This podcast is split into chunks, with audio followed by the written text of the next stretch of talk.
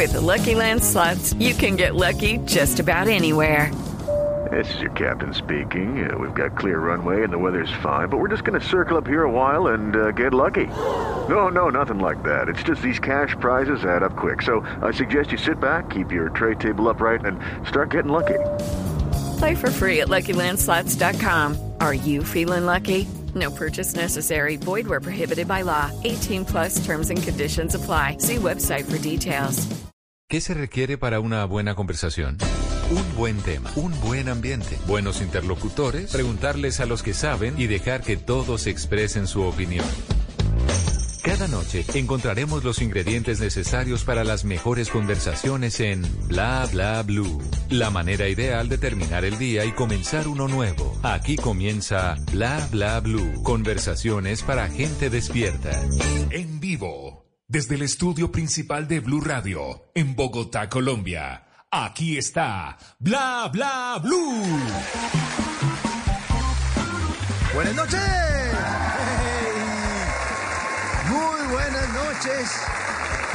Muchísimas gracias por estar con nosotros y dejar que nosotros los estemos al lado de ustedes, los acompañemos en esta noche. Estamos en vivo, bienvenidos, bienvenidas a Bla Bla Blue. Son las 10 de la noche y 12 minutos. Volvemos a nuestro horario habitual, ya después del programa desde Qatar, que estuvo presente durante todas las noches de Bla Bla Blue desde las 10 de la noche. Ahora volvemos nosotros a nuestro horario habitual, de 10 de la noche a 1 de la mañana. Siempre nos estará acompañando Bla Bla Blue, de 10 de la noche a 1 de la mañana, también de lunes a jueves, como de costumbre. Y como de costumbre en la primera hora siempre, invitados. Bueno, esta noche hay una invitada de lujo, es la actriz, gran actriz María Eugenia Penagoya. Hasta aquí ya la vamos a presentar.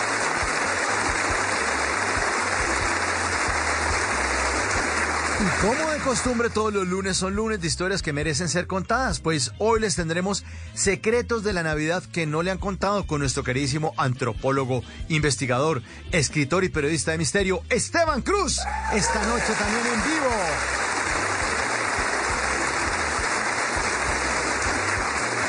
Y después de las 12 de la noche nuestra línea abierta, siempre durante el programa abierta, pero después de las 12 de la noche la usamos también para recibir llamadas si ustedes quieren comunicarse con nosotros al aire, la línea abierta para preguntas en las dos primeras horas y después de las 12 llamaditas de nuestros oyentes al aire. Repito el número por si lo quieren guardar, 316-692-5274.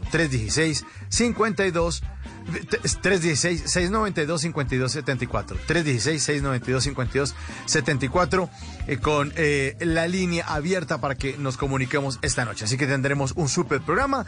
Los vamos a estar acompañando hasta la una de la mañana. Ya estamos listos. Y antes de presentar a nuestra gran invitada, primero se ilumina el escenario número 2 de Bla Bla Blue. Para la bienvenida a Marco Antonio Solís. Bienvenidos. Esto es Bla Bla Blue.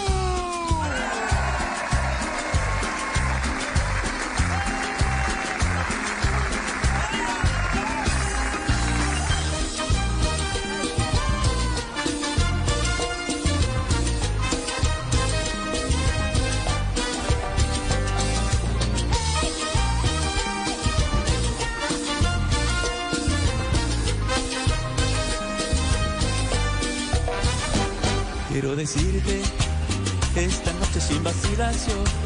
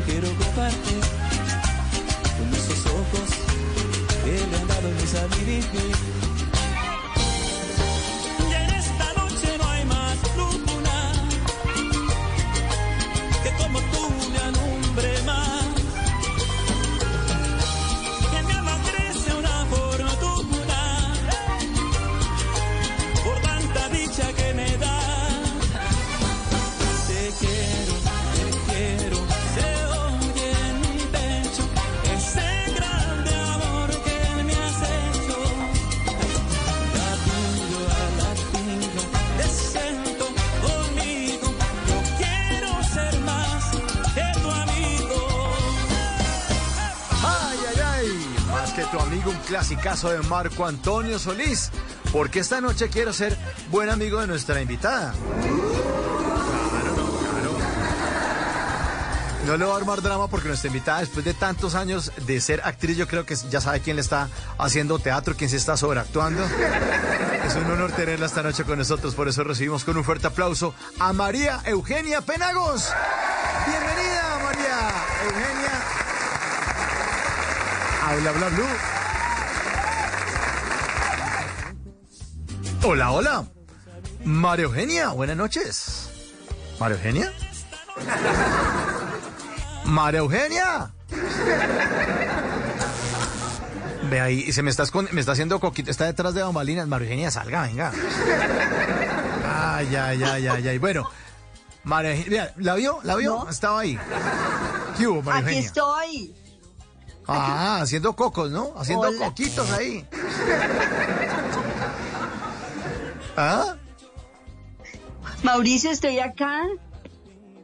Bueno, ¿y Hola. por qué? Por- Mauricio, Pues buenas saludo- noches. Yo saludándole de usted ahí en silencio, en silencio, yo dije, no me abandonó, me dejó tirado. No, Ah. no sé por qué no, porque yo te dije, hola Mauricio, gracias por esos aplausos tan maravillosos. Ah, no, bueno, pero vuelvo a decir entonces, ahí se los pongo. María Eugenia Penagos. Eso.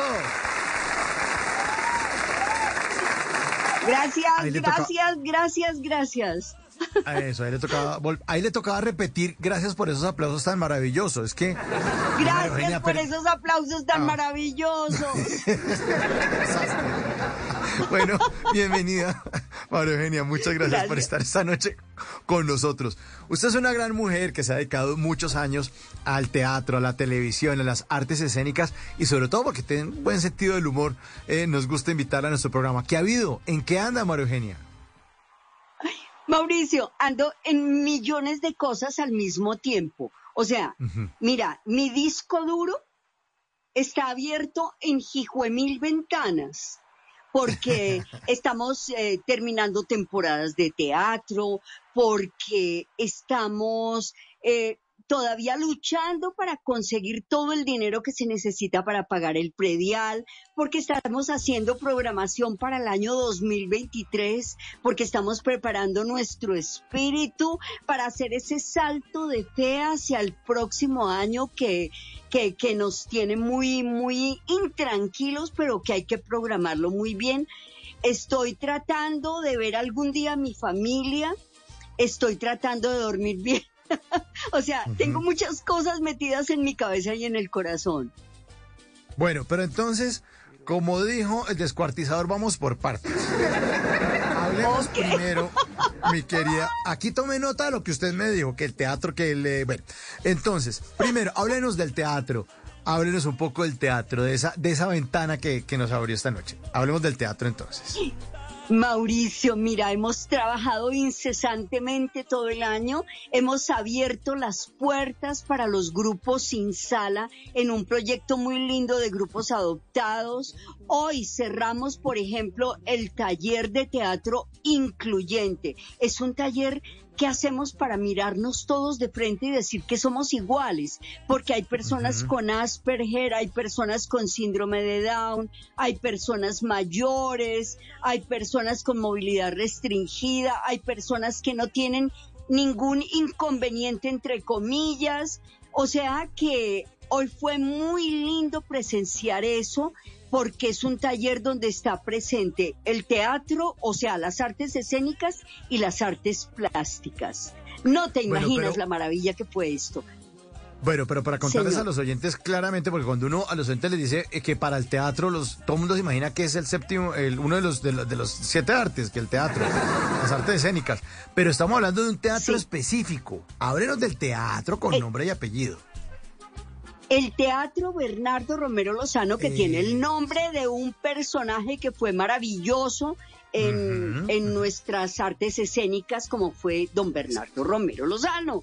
Bueno, pero ese teatro en este momento está todavía en peligro, porque tenemos plazo hasta el 23 de diciembre, o sea, el viernes, para pagar Sí. todo el impuesto predial, que son 32 millones. De los años 2021 y 2022. Pero estamos todavía con mucho ánimo. Hemos, eh, a base de trabajo de toda índole, hemos recaudado dinero y nos falta algo más que estamos esperando que llegue hasta el 23. Pero hemos hecho todos los esfuerzos y todo ya lo ponemos en manos de Dios porque ¿qué más podemos hacer? Claro, claro, claro. Bueno, para los oyentes que no están familiarizados, sobre todo los que están fuera de Bogotá, eh, ¿qué es el Teatro Bernardo Romero Lozano? Cuéntanos un poco la historia de este teatro, la ubicación, en, qué lugar de Bogotá queda, qué hacen allá, mi querida María Eugenia. Bueno, este teatro existe desde el año 1994.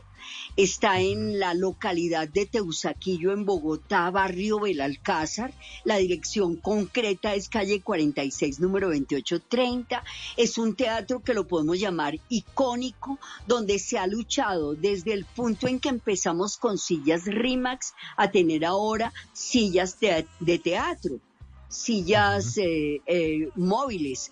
Eh, tenemos un escenario muy lindo, estamos dotados de todos los equipos de luces, de audio y de acústica gracias a la ley de espectáculos públicos.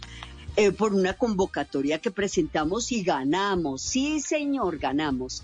Y presentamos todas las obras de teatro con una eh, visión clara hacia la familia, hacia la integración, hacia que puedes llegar tú con tu abuelita o tu bisabuela y no tienes problema con la censura de las obras de teatro. En que los mejores artistas de teatro y de televisión han pasado por ese escenario, en que también tenemos espectáculos musicales, espectáculos de danzas y un proyecto eh, hermoso que llevas ya siete años, que es el Festival Intercolegiado de las Artes, que es para niños y jóvenes. O sea, que abarcamos todo, porque además la inclusión está presente en nuestro proyecto. Bueno, ¿y usted desde hace cuánto está vinculada? Porque me dice, el teatro funciona desde el 94, pero usted llegó desde esa época, María Eugenia, o se vinculó. Mira, yo, Mauro, yo soy socia miembro del Círculo Colombiano de Artistas desde 1964 y estoy allí desde 1994. Fui elegida presidente del Círculo Colombiano de Artistas Estuve por fuera tres años porque estuve en la Comisión Nacional de Televisión y regresé y fui nombrada nuevamente presidente y ahí sigo y estoy que vendo el cargo. ¿Quién compra una presidencia? Ahí está. Bueno, eh, aquí los oyentes en el 316-692-5274, la línea bla bla bla, eh, me escribe un oyente, pero, pero coméntenos quién fue Bernardo Romero Lozano porque recordamos era Bernardo Romero Pereiro, eh, que fue pues, el hijo de Bernardo Romero Lozano, un gran eh, director de televisión, guionista, muy importante, además actor. Pero don Bernardo Romero Lozano, un poco de la historia de él, que lleva el nombre del Don Bernardo fue el pionero de la televisión colombiana. Fue también uno de los pioneros en el teatro. Bernardo Romero Lozano dirigió muchas cosas, sobre todo ten en cuenta cuando la televisión colombiana era en vivo y directo. Bernardo Romero Lozano es un ícono permanente por su creatividad, por su esfuerzo, porque luchó muchísimo, incluso fue uno de los presidentes del sindicato y fue quien inició entre otros tantos artistas, no muchos, pero otros tantos, este sindicato. Entonces es un hombre de grata recordación que lo pueden encontrar en Google, además porque no ha desaparecido. Bernardo era, eh, no sé, el mejor director, el mejor actor, el mejor... Eh, eh, compañero, el mejor creador, era el mayor pionero, sí señor. Incluso dirigió la primera obra que se presentó en, televisión, ¿no? Eh, una obra que se llamaba Niño del Pantano, El Niño del Pantano, si no estoy, si mal. Y, y, fue uno de los gestores de estas artes escénicas en Colombia. Inspiró a muchísimos, a muchísimos actores e incluso directores, productores, libretistas a seguir sus pasos y su carrera y fue una persona muy, muy importante, esos pioneros del cine, teatro y la televisión colombiana, ¿no, Eugenia? Sí, no, no hay que olvidar que es que la experiencia es algo que hay que avalar siempre, porque el camino nos lo abrieron los que comenzaron atrás. Diferente a lo que hoy en día piensan muchos artistas que la historia empezó con ellos. No, la historia hay que recordarla y hay que conocerla. Gracias Mauricio por esa información que tú tienes, porque es absolutamente veraz. Claro, claro, es, bien importante, ¿no? O sea, así como, primero fue sábado que domingo.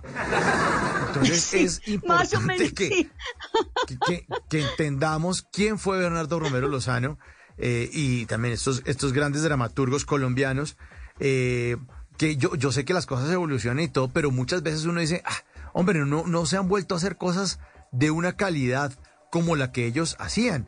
En otros momentos también del radioteatro, en otros momentos de los inicios de la televisión colombiana, pero eran dramaturgos, era gente que leía, chupaba libros, además escribían muy bien y escribieron grandes historias, dirigieron grandes historias, fueron organizadores de las escuelas de artes escénicas eh, y fueron los fundadores de, de, eso que de pronto se ha diluido con el, con el tiempo y con la, con la cara bonita y con el tipo que le sonría al al productor a ver si las relaciones públicas. Esta gente era eran él y, don Víctor Mayanino Botero el papá de, Víctor Mayanino también fueron grandes creadores de muchos de muchas producciones en nuestro país, ¿no, María Eugenia? Muy importantes. Sí, señor, sí, señor, más nuestros dramaturgos maravillosos de todos los tiempos que hoy en día se han olvidado o piensan que son cursis o que el repertorio ya no funciona, pero que son especiales e importantísimas para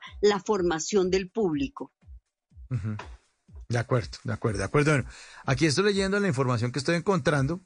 Eh, don Bernardo Romero Lozano falleció el 21 de septiembre de 1971. O sea, estamos hablando de hace más de 50 años. Eh, y ustedes entonces en, ese, en esos años 90 decidieron montar o, fundar ese teatro en su nombre. ¿Cómo fue el proceso de, la formación de ese teatro, María Pues fue muy difícil, Mauro, porque mira, es nuestra sede es una casa en Teusaquillo, en el barrio del Alcázar. Entonces fue convertir la sala y el patio en teatro. Y como no teníamos dinero, pues eh, un amigo nos regaló sillas Rimax. Y me acuerdo que mi hijo trabajaba como administrador en el Teatro Nacional y la Castellana, entonces nos armó un escenario, nos puso cuatro luces y empezamos a funcionar. Y teníamos que entrar por entre el público porque no había camerinos.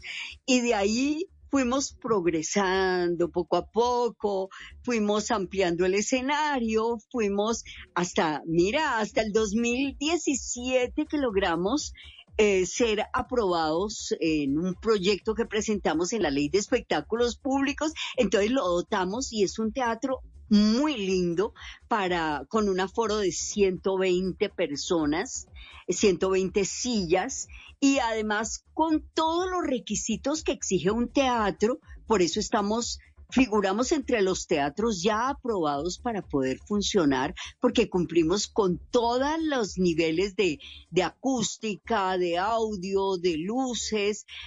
Somos, eh, mira, maravillosos, además con mm, una acogida permanente al público, muy calurosa.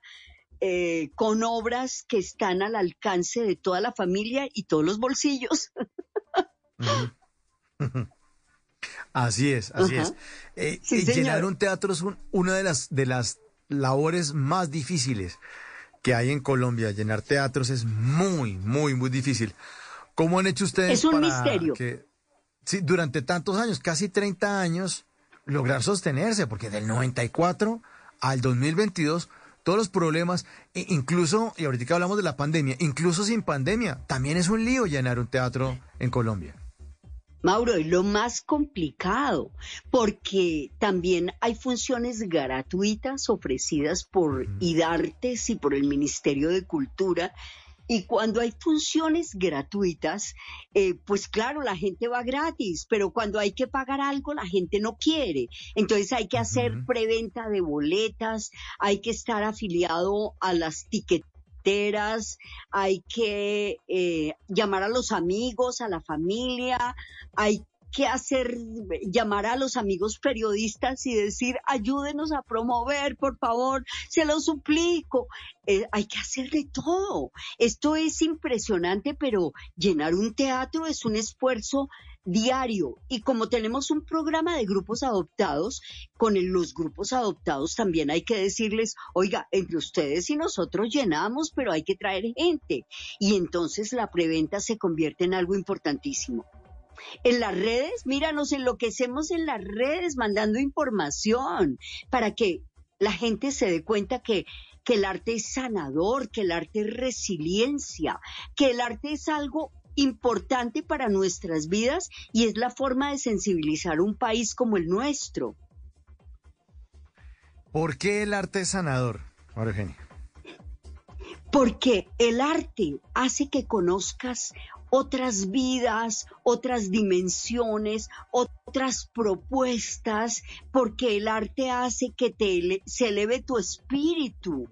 Cuando contemplas una obra de teatro, cuando ves a los artistas en vivo y directo, cuando sientes sus dolores o sus alegrías.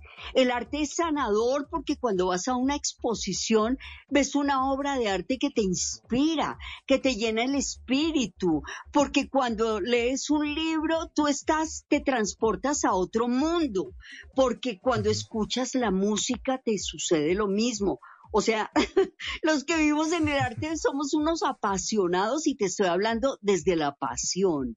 Pero si el público entendiera eso, se sensibilizaría más, habría menos violencia en nuestro país, estaríamos más direccionados al arte y menos direccionados hacia otras cosas negativas que no le aportan a tu vida.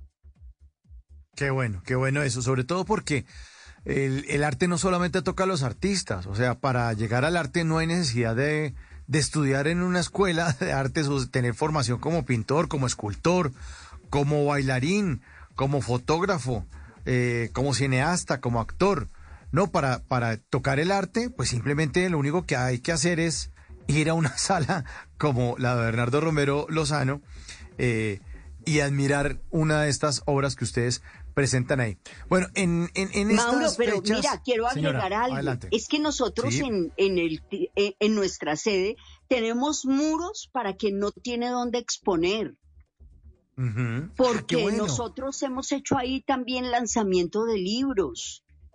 porque todas las artes escénicas también están conjugadas. Porque cuando tú eh, no vas a, verlo, por lo menos puedes allí formarte. Y no formarte como actor o como actriz o como locutor o, o, ir a una clase de tango porque las también las tenemos. No, tú vas, por ejemplo, es para formarte, eh, pero tu personalidad, tu forma de ser, tu, tu timidez, tu, tus problemas cognitivos o tus problemas físicos, para ver que no hay diferencias entre ninguno de nosotros. Qué bueno, qué bueno, qué bueno eso que usted nos está contando, porque invitamos entonces a los bogotanos en esta noche o a las personas que vayan a pasar por Bogotá, que se acerquen, que conozcan este pequeño teatro, este pequeño gran teatro, el Teatro Bernardo Romero Lozano, como nos cuenta nuestra queridísima invitada esta noche, Margene Penagos, calle 46, 2830 en Bogotá, que eh, va a encontrar cientos, cientos de actividades, no solamente este, las que están conectadas con el teatro, sino también eh, otro tipo de actividades que tienen que ver con el arte y que tienen que ver con todos nosotros. Vuelvo y repito, para llegar al arte no necesariamente uno tiene que ser artista o estar vinculado a este mundo, sino simplemente es ir a un lugar como, como este teatro y hacer parte del arte y además permitir que el arte entre en su vida, como nos cuenta María Eugenia, que cambia la vida de una persona cuando eh, pues está conectada con cualquier manifestación artística.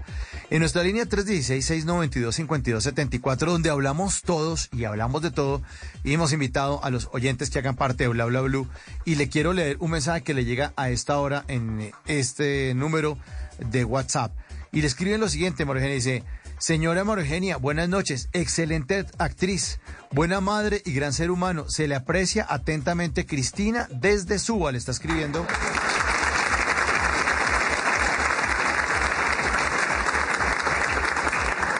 Le están escribiendo esta noche, María Eugenia. La saludan desde Suba, Cristina.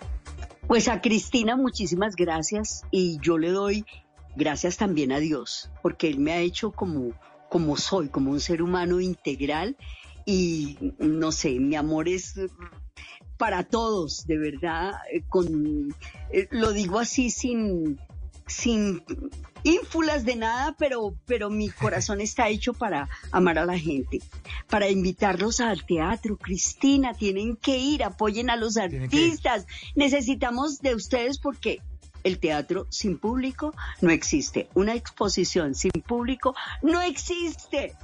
Un libro sin quien lo lea no existe. De acuerdo, de acuerdo. Bueno, eh, para los que están entrando en sintonía 1037, estamos en Bla Bla Bla esta noche con una gran actriz, María Eugenia Benagos, que ha estado detrás de este teatro, Bernardo Romero Lozano, junto con otro grupo de artistas del SICA, del Círculo Colombiano de Artistas, que cumplen muchos años eh, de estar luchando y defendiendo los derechos de los trabajadores en las artes escénicas, audiovisuales, en televisión en cine.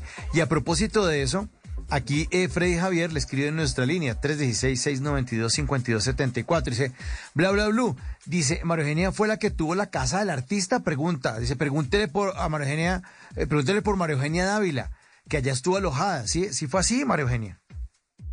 Sí, señor. Allá estuvo María Eugenia varios años. Estuvo incluso con su hijo.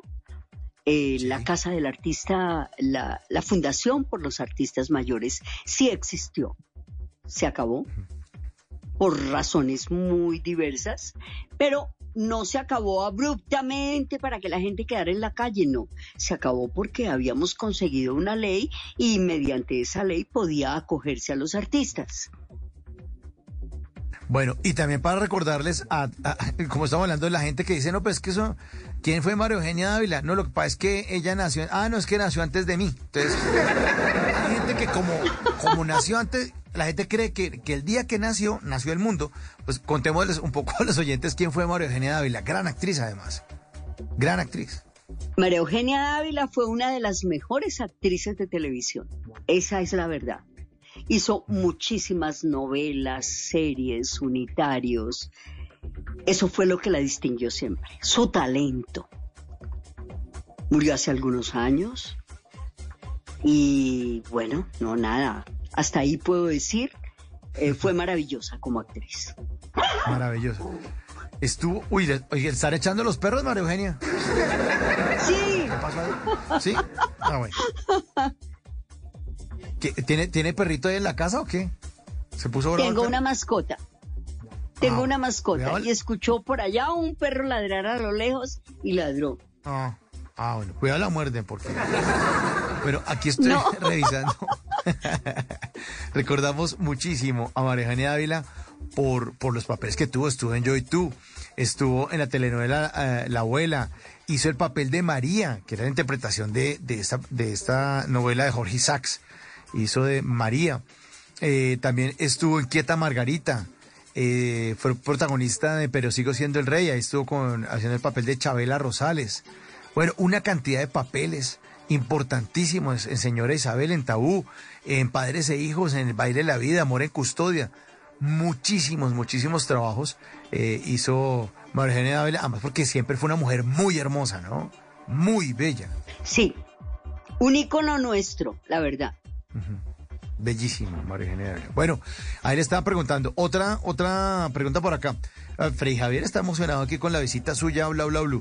Dice que usted fue la directora de la Casa del Artista en Chapinero Alto, pegado a la Circunvalar, que un poco de años dirigió. que ¿Qué pasó con esa casa? También le pregunta a Freddy Javier.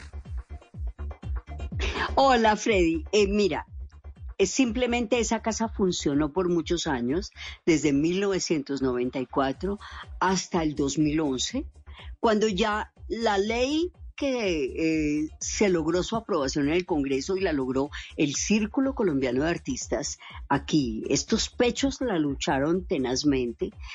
Eh, esa ley contemplaba una reglamentación donde el 10% de los recursos debían ser destinados a beneficio social.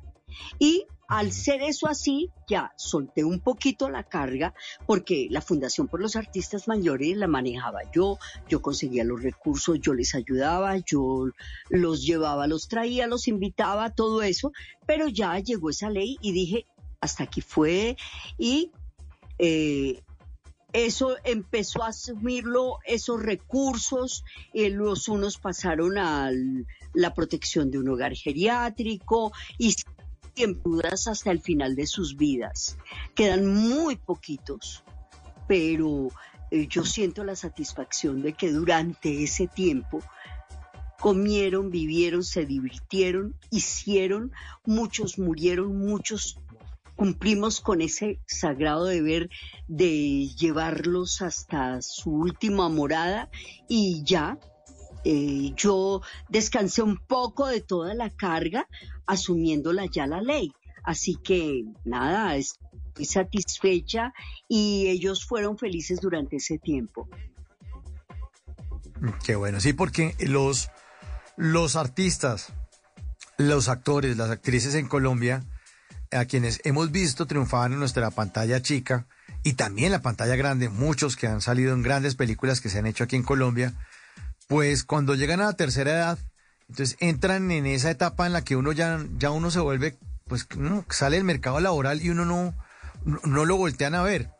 Son artistas y son grandes personas que hemos tenido en, en, nuestras pantallas, eh, en nuestros teatros además también, que nos han traído entretenimiento, diversión, reflexiones a partir de sus, de sus habilidades en las artes escénicas y que llegan a una tercera edad y llegan a un momento donde queda uno desprotegido porque no tiene ni pensión, ni tiene salud, ni tiene nada. O sea, se volvió como un mueble viejo que nadie quiere utilizar, que nadie quiere voltear a mirar, ¿no, María Eugenia? Eso es triste, muy difícil además. Es muy difícil, eso nos hace ver la vida de otra manera, de ver cómo nos volvemos productivos hasta el final de nuestras vidas, así los canales de televisión, los productores teatrales no quieran saber de nosotros. Hay que hacer otras cosas. Esta profesión exige un plan A, B, C, D hasta Z, como muchas profesiones, con el propósito de salir adelante. No puedes vivir el día a día, sino que también hay que pensar en un futuro. Entonces, desafortunadamente, esa administración de nuestra vida no nos la enseñó nadie.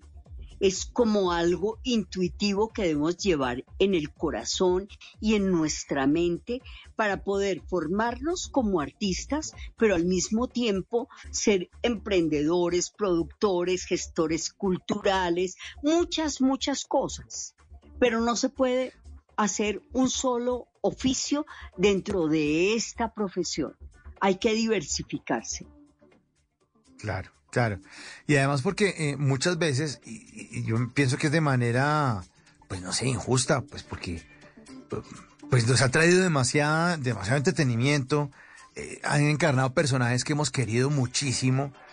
Eh, la hemos pasado bien gracias a los actores, que se han convertido en personajes inolvidables y, y, mucha gente lo que dice es, no, pues si tenían plata, estaban en pinche en plata, eso sí, ¿para qué, para qué no para qué desaprovecharon la juventud? Y resulta que así no son las cosas, ¿no? Pues así no es la vida, o sea, eh, también es importante lo que usted nos dice, María Eugenia, que tengan también una formación los actores preparándose para, pues para esa tercera edad. Yo creo que todos deberíamos tener también esa formación, no solamente los actores, todos deberíamos planear nuestro futuro eh, en, en, todos los aspectos, ¿no? El aspecto emocional, el físico, el mental, el económico, por supuesto. Claro, Mauricio, pero la misma gente que critica todo eso es la gente que no va a teatro. Es la gente que prende la televisión solo por divertirse pero nunca dice, oiga, están en teatro, yo voy a aportar, o voy a ir a una exposición, o voy a ir a un lanzamiento de un libro, o voy a comprar un libro. Eso tiene que hacerlo el público. O sea que el arte tendría que estar en la canasta familiar de alguna manera. Y ningún gobierno ha pensado en eso. En, en la canasta familiar puede que esté incluido el divertimento, pero el arte no está incluido. Y entonces ahí hace falta la gente que diga, hombre, quiero comprar un CD o un DVD o como sea ahora, o por lo menos, no sé, afiliarme a algo donde yo tenga algo de música, porque eso aporta a los artistas, o quiero respetar el derecho de autor, o quiero, sí, esta Navidad voy a leer un libro, qué maravilla, pero no lo hacen. Eh, Mauricio, y eso forma parte del criterio de cada uno de los colombianos de cómo debemos aportar y cómo debemos ser solidarios con los artistas también. Claro, claro, de acuerdo, de acuerdo. ¿Eso sonó a regaño? No, no, no, no, no, no, está perfecto, está perfecto porque, porque los artistas hacen parte y cumplen una, una función primordial en nuestra sociedad. Entonces, pues sí tenemos que, pensar en eso. Eh, y lo que usted nos dice, María Eugenia, pues si, si hay entretenimiento, si ellos lanzan un libro, si hay un show, pues hombre, toca ir a aportar. O sea, aquí, esto es como la pirinola, aquí todos ponen, porque si no, no, estamos sobados. Pero ¿sabes cuándo? ¿Qué pasa cuando hay una obra de teatro? La gente dice, ay, me regala una boletica. Oiga, ¿será que me dan unas cortesías? Porque es que como eh, eh, hay gente que considera que nosotros los artistas eh, nos la ganamos cantando. Esa es como el dicho. Mm, se lo ganan cantando. No, no, lo, no la ganamos cantando. Hasta el cantante tiene que seguir con una formación permanente para cuidar sus, eh, su voz, para la vocalización, para las cuerdas vocales, para todo lo que quieras. Así somos todos los artistas tenemos que estar en plena preparación, pero necesitamos el público para que nos apoye. Claro, claro, totalmente de acuerdo. Una persona tan exitosa como Shakira, pues tuvo también problemas con sus cuerdas vocales. Acuérdense de, lo que le, le, ocurrió, ¿no? Que está, tenía una lesión en las cuerdas vocales, entonces eh, se convierte en un, en, un problema hace más de cinco años. Eh, todos supimos, eso fue la noticia hablando con muchos médicos, eh, eh, pues ella tenía incluso días en los que me hecho es que ni salida de la casa, pues de, la, de la, cama, por, por temor a perder la voz. Eh, fue como un temor a perder la voz. Claro, es su herramienta de trabajo. Exacto, entonces no solo, no solo de lo, no, no solo le pasa a los a los pequeños actores y, o a los pequeños artistas, también a artistas tan grandes como Shakira. Cierto. ¿No? Cierto, ahí es donde necesitamos siempre la solidaridad y no solo la solidaridad, sino el hecho de meternos en el campo del arte, porque estamos viendo un país como el nuestro, subdesarrollado, que necesita un poco más de cultura, que necesita más de educación en los campos del arte, o un poco más, no, un mucho, desde la pequeña infancia hacia adelante, no solo en los colegios públicos, sino en los privados y también en el hogar. De acuerdo, de acuerdo. Bueno, para que nuestros oyentes también se antojen y apoyen el Teatro Bernardo Romero Lozano, ¿qué actividades han hecho este año? Eh, puntuales. ¿Qué cosas de pronto tienen programadas para estos días para contarles a los oyentes? Porque es muy importante entender lo que está haciendo este pequeño gran teatro, María Eugenia. Pues Mauricio, mira, no sé si cómo sea la noticia, pero la verdad es que hoy terminó el, digamos, el último espectáculo, que era como te decía hace un rato, eh, con personas eh, con síndromes diferentes, con problemas diferentes, buscando la integración, buscando que esa diversidad que está eh, implícita en todos los seres humanos estuviera presente en nuestro escenario, con personas con diversas capacidades, con personas maravillosas que trabajaron con su mente, con sus manos, con su cuerpo. Esa fue la presentación que tuvimos hoy, que fue muy, muy hermosa del taller de teatro incluyente. Terminamos también el sábado y domingo con un taller maravilloso que ya se llama Cielos Abiertos. ¿Para qué cielos abiertos? Para hacer sonreír a Dios con todo lo que nosotros hacemos para que la gente se sume a un proceso donde, aparte del arte, están incluidos los valores. También hemos terminado nuestro festival de arte intercolegiado con la participación de muchos colegios públicos y privados de la capital, pero también con muchos grupos independientes que han participado de nuestra puesta en escena, de nuestro programa Diciembres Artísticos de Amistad. Fue algo maravilloso porque fue el, el galardón para muchos artistas de trayectoria y muchos cantantes maravillosos de los años 70, 80 y 90. Y celebramos este año los 65 años de existencia del Círculo Colombiano de Artistas, rindiendo homenaje a actores importantísimos de nuestro teatro y, televisión. Qué bueno, eso es. Entonces, eso fue la agenda del 2022, que como usted nos cuenta, está finalizando en estos días, esta semana cerrando todo, cuadrando caja y alistándose, además programando todo para el 2023, que eso fue uno de los puntos que usted nos mencionó eh, al inicio de esta conversación. María Eugenia Penagos, ¿qué hay entonces de programación en el 2023 para este teatro Bernardo Romero Lozano para que además entendamos eh, al lado de los oyentes que hay mucho, mucho, mucho eh, espectáculo, hay mucha oferta en este pequeño gran teatro para que todos lo apoyemos y sigamos en esa, en ese tejiendo sociedad. Nosotros los que no estamos conectados tan directamente con, con el tema de llenar las salas, de llevar un mensaje artístico a los demás, ¿cómo hacemos para apoyarlos? Y la mejor forma es conectándonos con esa programación del 2023.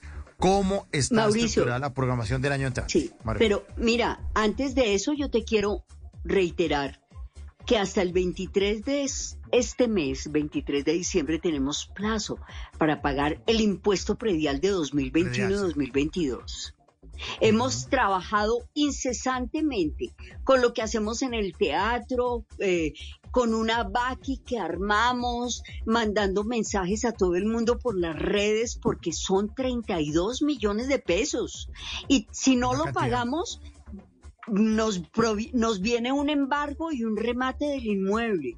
Y si lo pagamos, podremos tener el 70% de exención en el predial a partir de 2023 por siete años.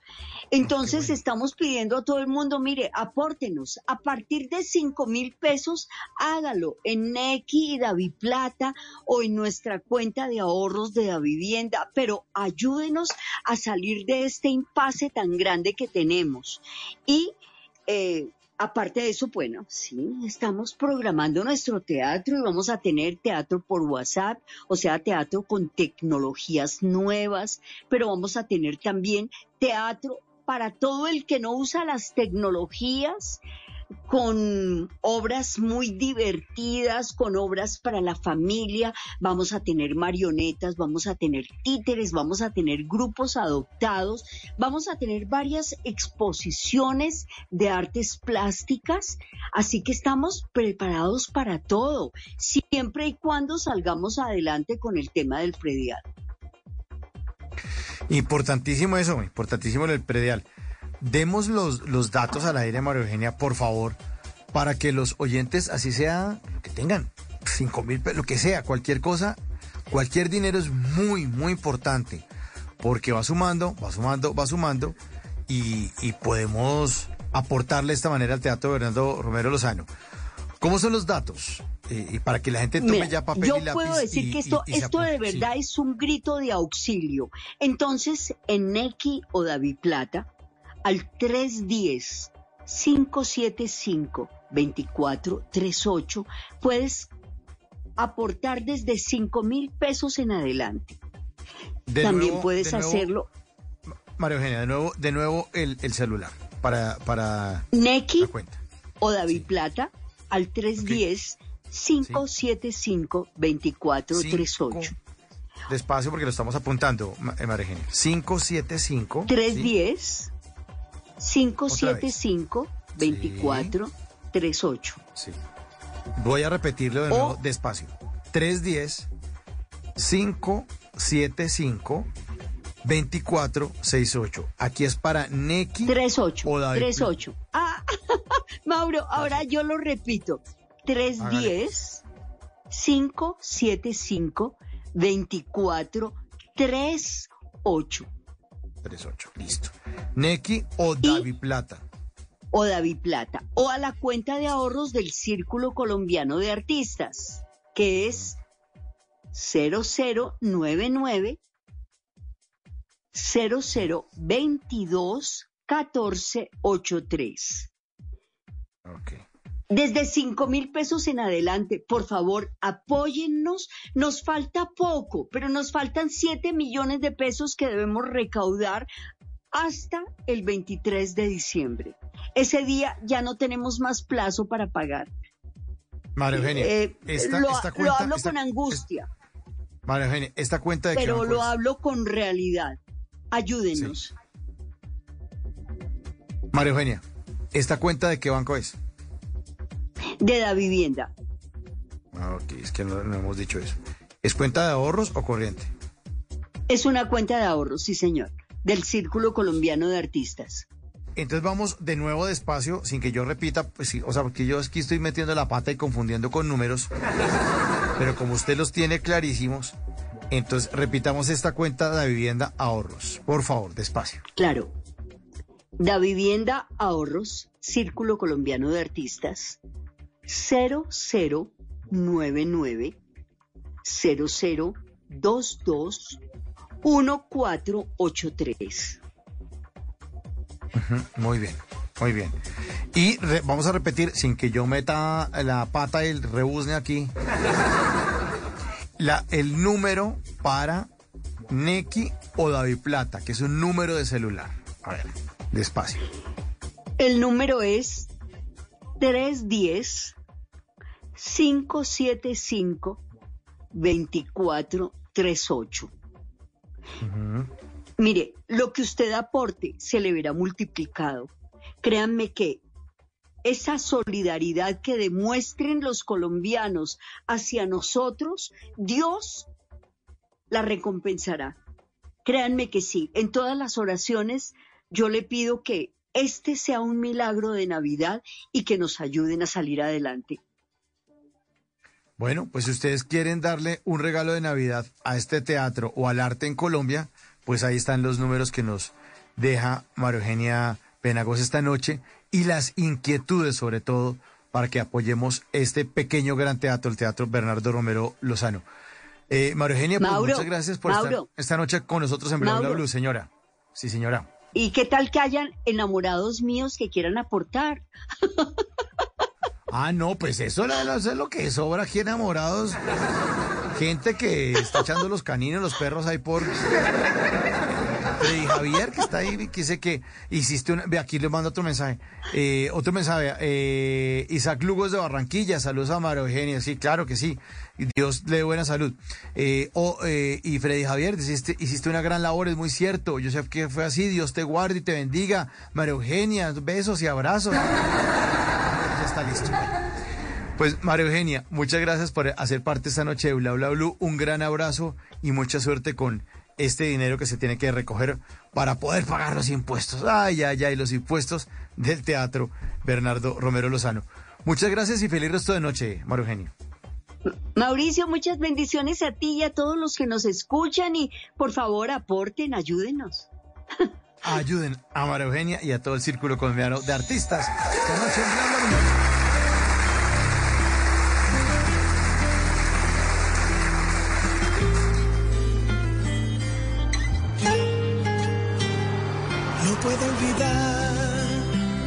El tono de tu voz. Me extendió la mano, necesitaba amor. No puedo olvidar el mar de tus ojos, si en el fondo de ellos brilla mi dolor. ¿Cuánto tiempo debo Esperar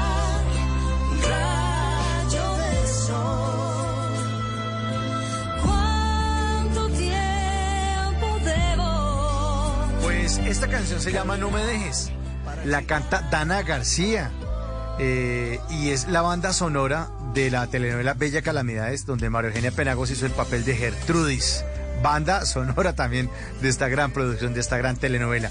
Bueno, y los oyentes ya están aportando. Aquí me llega un mensaje de Diego Julián Giraldo Raigosa. Aportó por medio de David Plata, aportó 25 mil pesos. Muchas gracias. Muchas gracias. Dice, con todo el cariño desde Argelia Valle, pero con todo el gusto. Bueno, Diego Julián, muchas gracias. Todos esos pequeños aportes pues sirven y gracias por, por ablandar su corazón en esta Navidad para aportarle a este teatro Bernardo Romero Lozano.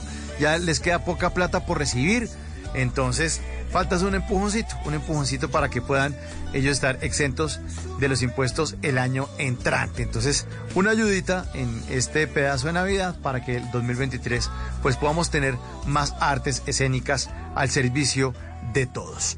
Bueno, listos, 11 de la noche, dos minutos, ya está listo Javier Segura con voces y sonidos. Nos va a hacer una actualización de las noticias más importantes de Colombia y del mundo, pero hoy es lunes de historias que merecen ser contadas, así que no se me desconecten porque vamos a hablar eh, de los secretos de la Navidad que a usted no le han contado. Y nos va a traer nuestro queridísimo antropólogo, investigador, escritor y periodista de misterio, Esteban Cruz, quien estará en minutos aquí en vivo en Bla Bla Blue. Ya volvemos.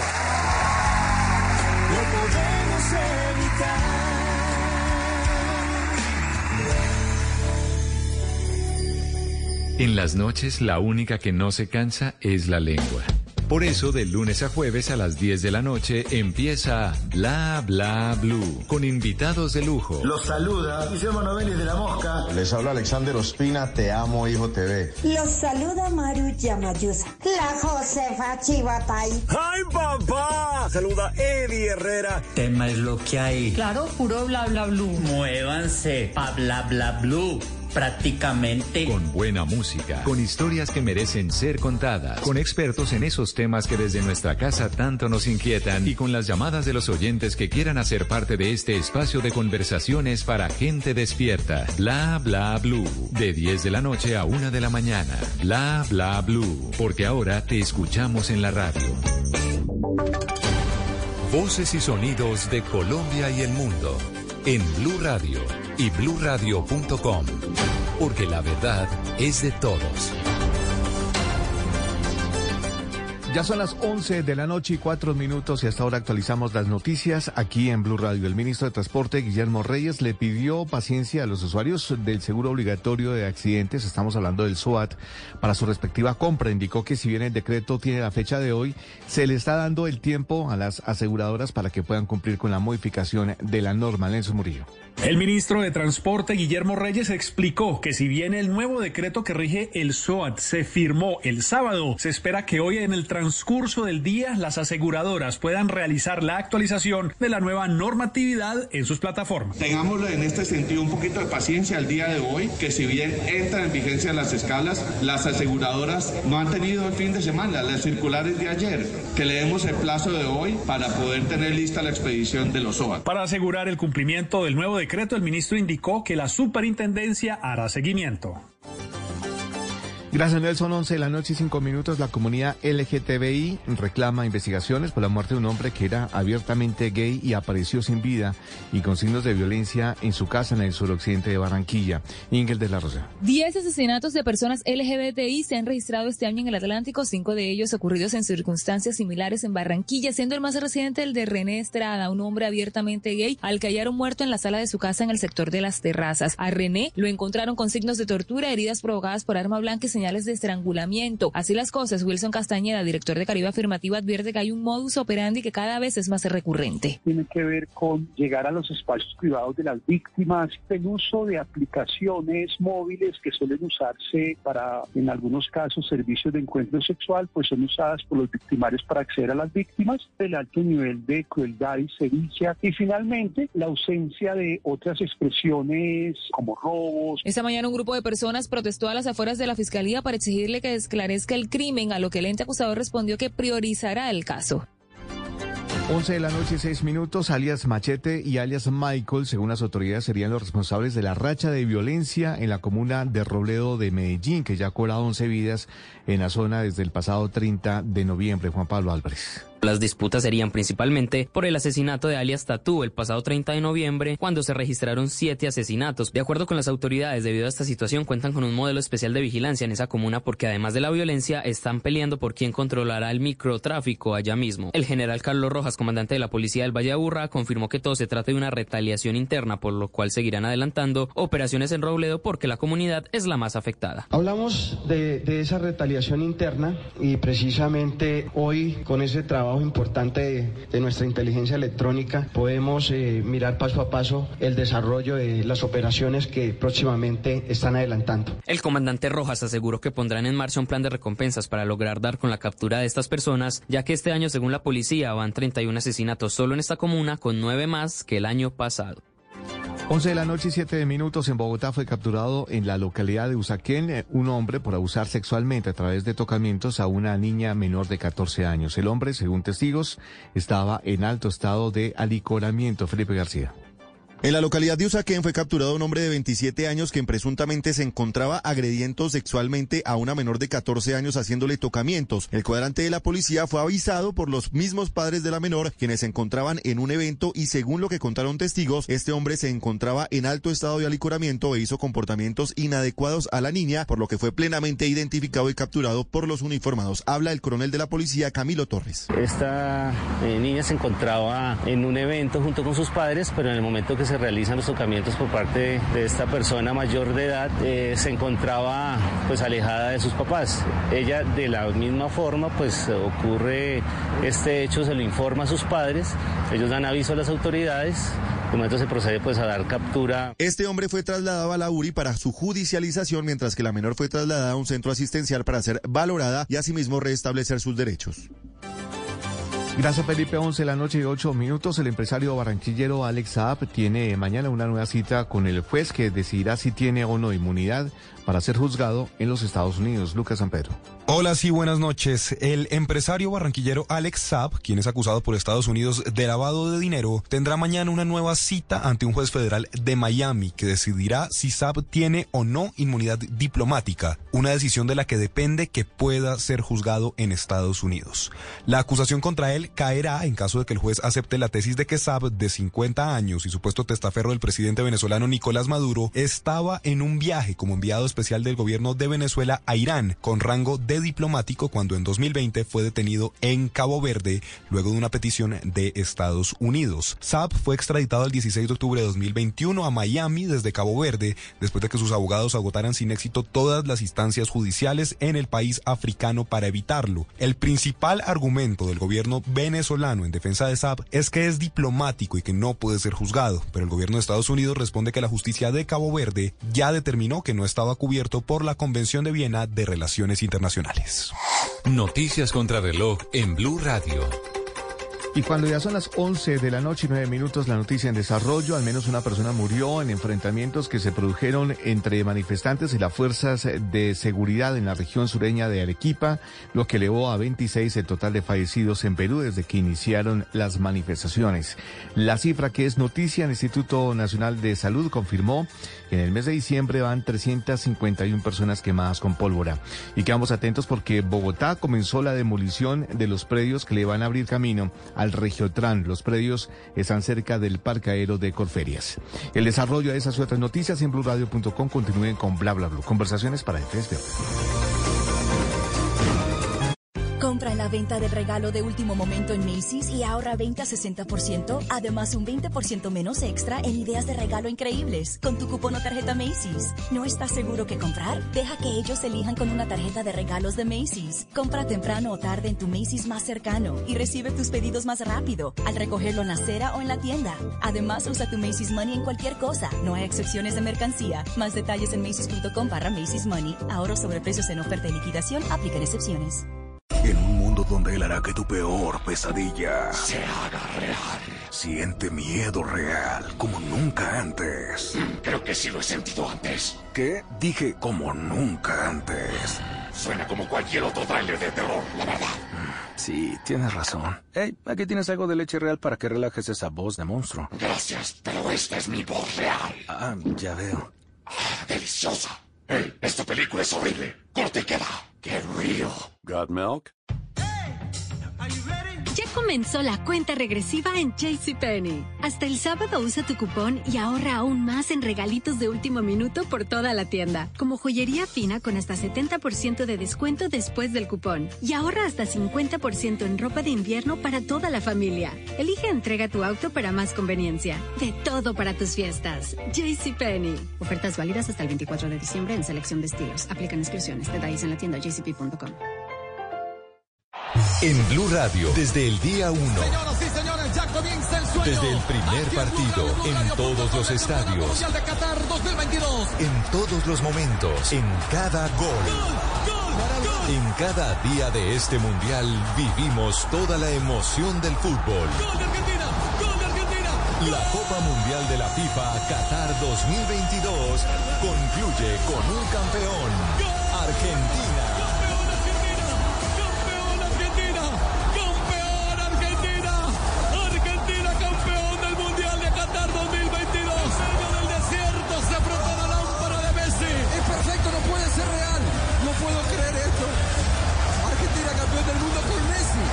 Mundial es mundial. Mundial es Blue.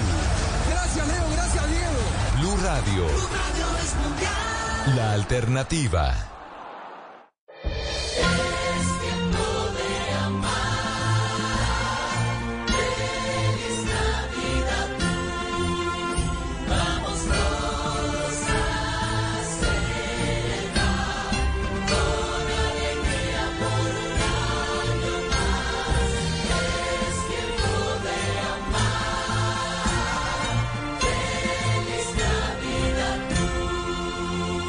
Radio. La alternativa. En las noches la única que no se cansa es la lengua. Por eso, de lunes a jueves a las 10 de la noche empieza Bla Bla Blue con invitados de lujo. Aquí está, Quinito, Quinito, su amigo, su amigo. Los saluda Buxi, soy Yuri Buenaventura. Los saluda Orlando Duque, clavadista. Muchacho. Les saluda Don Fulano. Los saluda Rogelio Pataquigato Casuchi. Los saluda Hernán Orjuela. Con buena música, con historias que merecen ser contadas, con expertos en esos temas que desde nuestra casa tanto nos inquietan y con las llamadas de los oyentes que quieran hacer parte de este espacio de conversaciones para gente despierta. Bla bla blue. De 10 de la noche a 1 de la mañana. Bla bla blue. Porque ahora te escuchamos en la radio.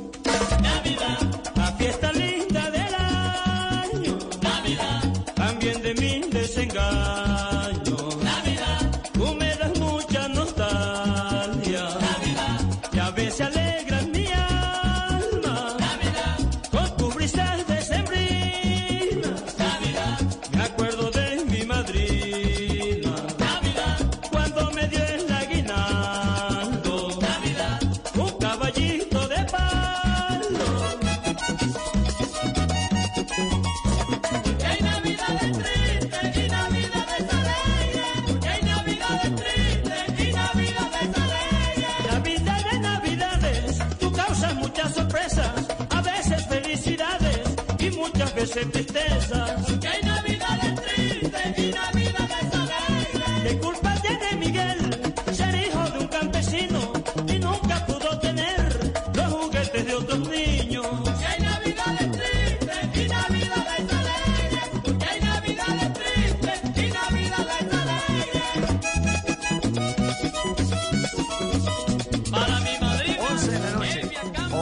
noche, 14 minutos. Empezamos esta segunda hora de Bla Bla Blue.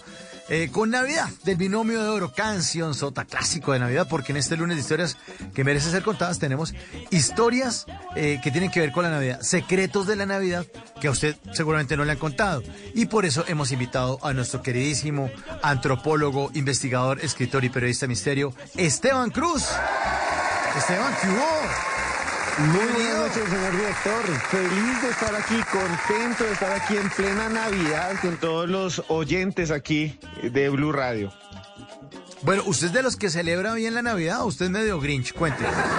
No, a mí me encanta la Navidad y, y- y es un problema, es un problema grave para mí porque siempre me subo tres kilos, me tomo 20 litros de trago, no. Es, Bueno, es, es, es con salud. Sí, pero usted de los que le pega la natilla en forma, o sea, de los que se manda eh, la refractaria completa y, y 12 buñuelos y eso, o no, o suavecito. Sí, no, y ahora hay unos inventos brutales que son esos buñuelos rellenos. Y justo esta semana me trajeron unos rellenos de natilla, o sea, es la combinación brutal.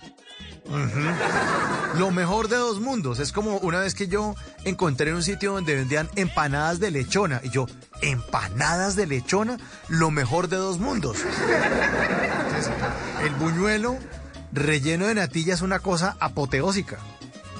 Sí, señor. Y además eh, completamente grasienta, porque es azúcar, grasa y harina, mejor dicho, todo es contra salud. No sé, eh, y de- le tienen que etiquetar encima, pero igual así uno se los traga. Eh, Claro, total. Esta tradición de la comida, eh, ¿de dónde viene? ¿Esto es europeo, Esteban? De, de preparar platos dulces y postres en estas épocas navideñas. Sí, señor, sí, señor. Y en varios países de América Latina lo seguimos repitiendo. En, en Argentina hace una vaina que se llama la mesa dulce, que es de origen italiano y es terrible porque eso se hace generalmente por el frío del invierno y allá están en el verano. Entonces es Claro. comer dulce con un calor el berraco y sudando. Eso es como cuando uno come una sopa en Cúcuta caliente. Un saludo a todos los cucuteños, que mi familia es de allá, que allá uno suda respirando, eh, se asfixia y comiendo una sopa bien caliente en Cúcuta, esa vaina, para los que no estamos acostumbrados es duro, entonces se le pasa a los argentinos. Y claro, la natilla es de origen español, todavía la comen y es un postre hecho de natas, por eso se llama natilla. Ahora ya no, aquí es pura harina con azúcar. Y pero es deliciosa, eso sí no hay nada que hacer. Sí, sí, sí.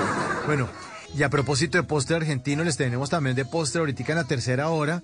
Vamos a eh, tener informado a nuestra audiencia sobre la llegada de la selección argentina a la capital de ese país. Va a llegar la selección a las 2 de la mañana y 20, 25, 30 minutos que ellos están adelantados dos horas, o sea que va a coincidir con Bla Bla Blue, van a llegar alrededor de las 12 y 20, 12 y media de la noche, hora Colombia.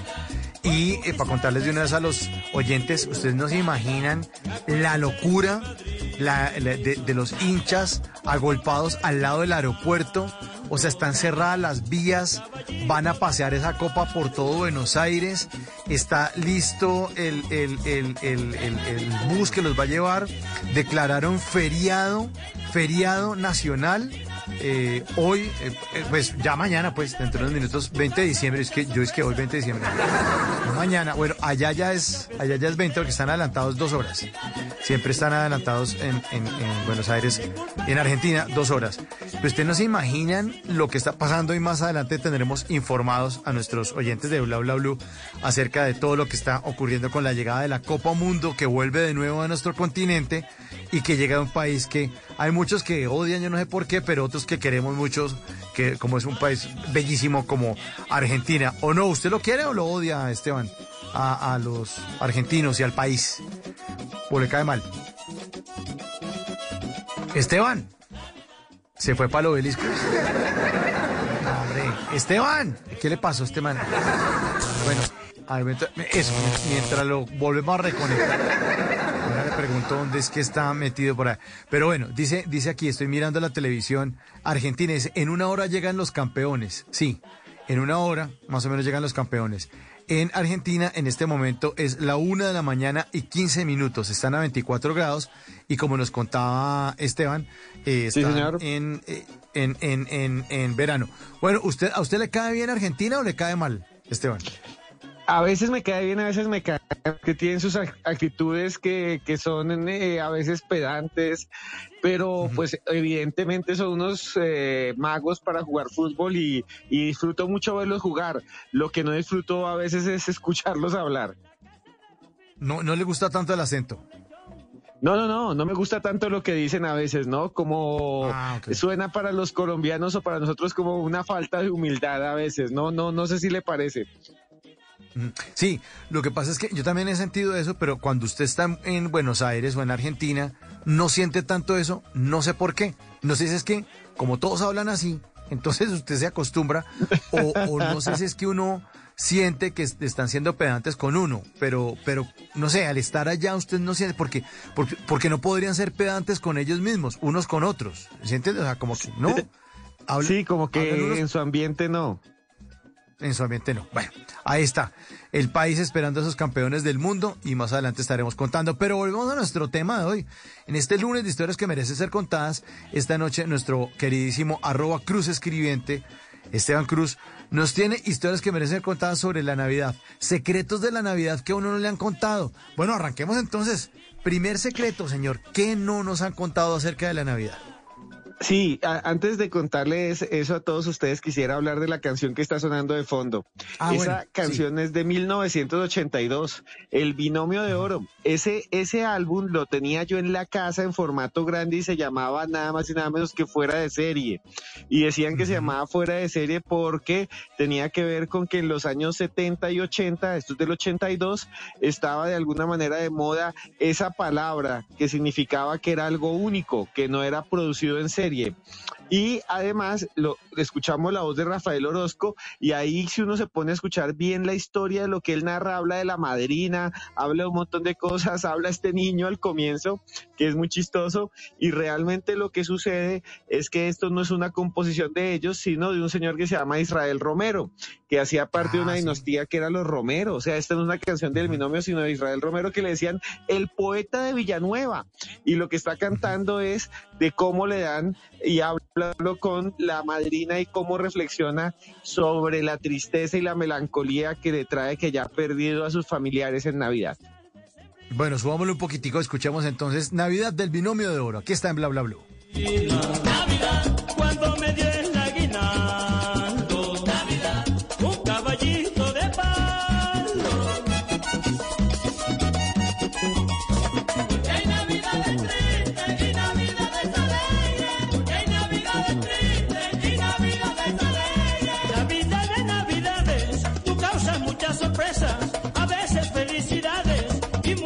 muchas veces tristezas. Hay navidades tristes y navidades alegres. ¿Qué culpa tiene Miguel ser hijo de un campesino y nunca pudo tener los juguetes de otros niños? Si hay navidades tristes y navidades alegres, hay navidades tristes y navidades alegres. Ahí lo dice el binomio. Hay navidades tristes y hay navidades alegres. Esperamos que para todos los oyentes de Bla Bla Blue y de Blue Radio, esta sea una Navidad muy, muy, muy feliz. Bueno, mi querido Esteban, después de hacernos esta aclaración de la canción Navidad del Binomio de Oro y esos recuerdos que también eh, nos, nos trae usted esta noche, hablemos entonces de estas historias que merecen ser contadas. Esos secretos de la Navidad que de pronto a muchos no nos han contado. ¿Con cuál arrancamos, Esteban? Arranquemos con algo que tiene que ver con los pies, con los zapatos. En Colombia nosotros tenemos una creencia de que hay que estrenar en Navidad, que nosotros Claro, tenemos que tener el estrene, la pinta. Claro, A esta hora el madrugón, el madrugón lo están llenando de cosas. Esa vaina va a estar densa esta, esta- estos días, no se va a poder ni respirar allá. No, ya arrancó, ya arrancó la Ya vaina arrancó, esa, para claro. a los, a los oyentes de- del resto del país eh, qué es el madrugón, Esteban, para contarles. El, el madrugón es una es una un centro de distribución de ropa que está en San Victorino en Bogotá. No es solo un madrugón. Hay varios madruganes, madrugones y se llaman a ellos mismos madrugones unidos. Un saludo a todos los que están allá. Y Sí, son em, microempresarios, pymes, gente que importa ropa y la vende ahí a precios increíblemente bajos y tiene la costumbre el madrugón de llamarse así porque por los trancones que empezaron a ver en Bogotá después del año más o menos 2002-2003 decidieron vender a la ¿Vender a la qué? Esteban. Ay, no me diga que se fue a medirse pantalón jeans allá al madrugón. ¿Dónde está Esteban? Esteban. Esteban. Esteban. Bueno, ahí mientras lo logramos conectar de nuevo. Sí, el madrugón es, funciona en el centro de Bogotá, en el sector que se llama San Victorino, eh, que es como lo que se conoce en Medellín como el hueco, que es donde uno consigue de todo a gran precio, grandes bodegas, pero estos son unos empresarios y microempresarios que fabrican ropa, se dedican a confeccionar jeans, camisetas y todo eso, y los venden a muy buenos precios. Y esto ya arrancó. Esteban nos estaba contando que arranca, que iba a arrancar. No, no, ya arrancó. Incluso vi una, foto, una foto, oiga, Esteban, vi una foto, ya volvió. Vi una foto del madrugón estos días y decían, esto no es el metro de Nueva York, la gente llegando, no, en Bogotá no hay metro, esto es la gente bajando por unas escaleras como a las 4 de la mañana al madrugón. sí, sí. Eso había gente, pero hasta de un solo ojo, yo. De todo, Dos costumbres y secretos navideños del madrugón. Bueno, la historia, no sé si la alcancé a contar porque es que se, me, me están interviniendo, no sé qué es lo que quieren, no quieren que cuente, pero la idea es que el madrugón comenzó precisamente por los trancones de Bogotá, porque no podían entrar y sacar la ropa tan fácil, entonces decidieron hacerlo a la madrugada cuando podían llevar los camiones y sacarlos porque de ahí van para los pueblos. Y hay una costumbre, por eso se llama el madrugón, porque los microempresarios dijeron, no, ya no podemos seguir vendiendo de día, nos tocas a la madrugada, sino aquí no entra ningún camión por los trancones. De acuerdo, de acuerdo, de acuerdo.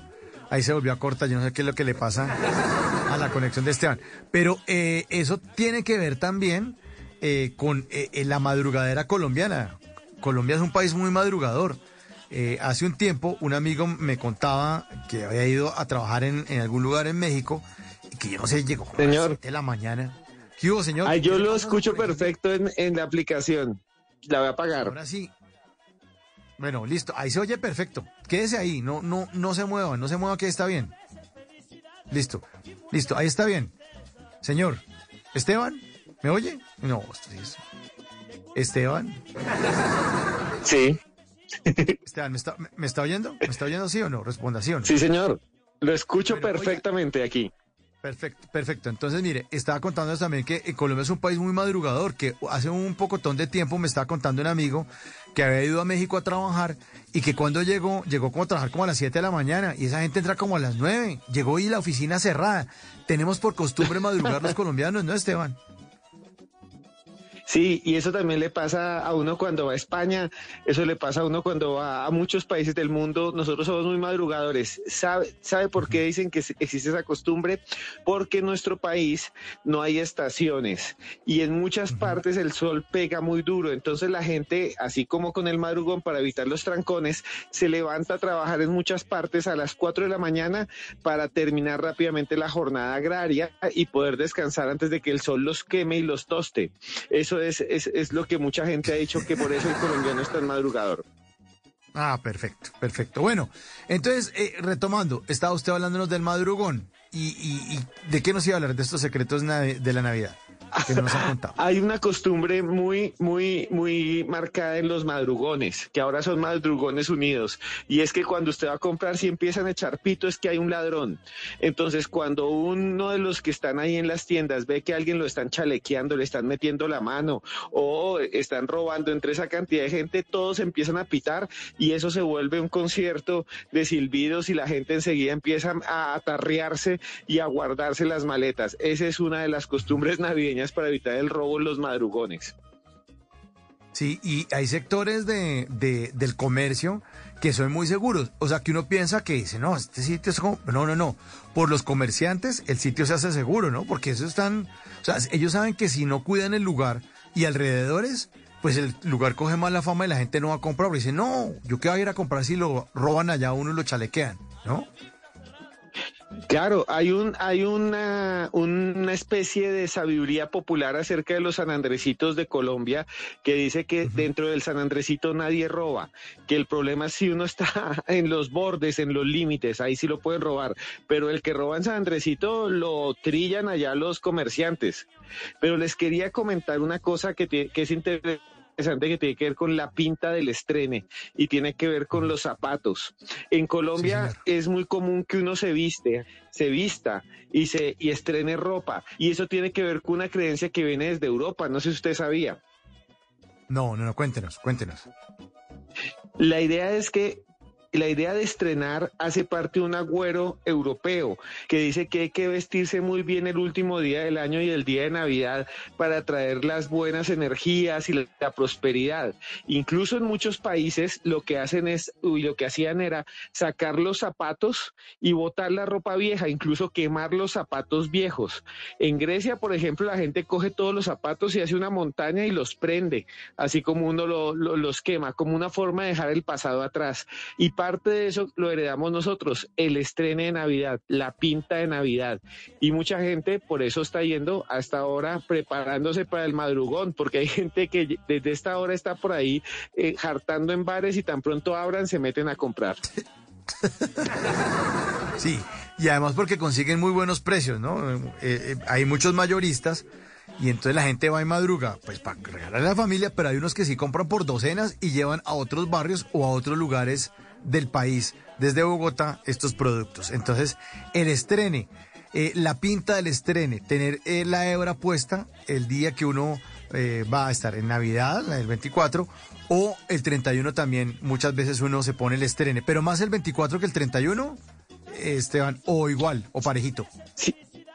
Es, es como parejito eh, y hay una diferencia grande entre el 24 y el 31 para nosotros los colombianos. Antes que les voy a hablar del año nuevo ahorita, que es algo que es realmente demencial con una canción que también como la que estamos escuchando al fondo le ha dado la vuelta al mundo y muchos no sabían era colombiana o es colombiana. Pero bueno, el 24 es más familiar y generalmente tiene que ver con los niños, los regalos. Y el 31 es más de cambio, de transición, ¿no? De esperar cosas buenas, de cambiar y dejar atrás lo que está mal. Y, ese año viejo me recuerda mucho una canción que se llama así, El Año Viejo, que eh, increíblemente en Costa Rica es un himno, es un himno por allá también, no me estoy adelantando como una semana más, pero bueno, es un himno en Costa Rica, eso lo escuchan más que cualquier otra canción, le gana a Guns N' Roses en Panamá, le gana en todas partes y esa canción del Año Viejo eh, que la canta un señor que se llama Tony Camargo, que era mexicano, y eh, el autor es Crescencio Salcedo, que es un colombiano, pero un colombiano que hizo esa composición y que le dio la vuelta al mundo y que hasta la traducen en francés y tiene una versión por allá en sueco. cosa muy buena. Mira, me dejó una chiva, una burra negra, una yegua blanca y una buena suegra. Ay, me dejó una chivita y una burra muy negrita, una yegua muy y una buena suegra. Me dejó una chiva, una burra negra, una yegua blanca y una buena suegra.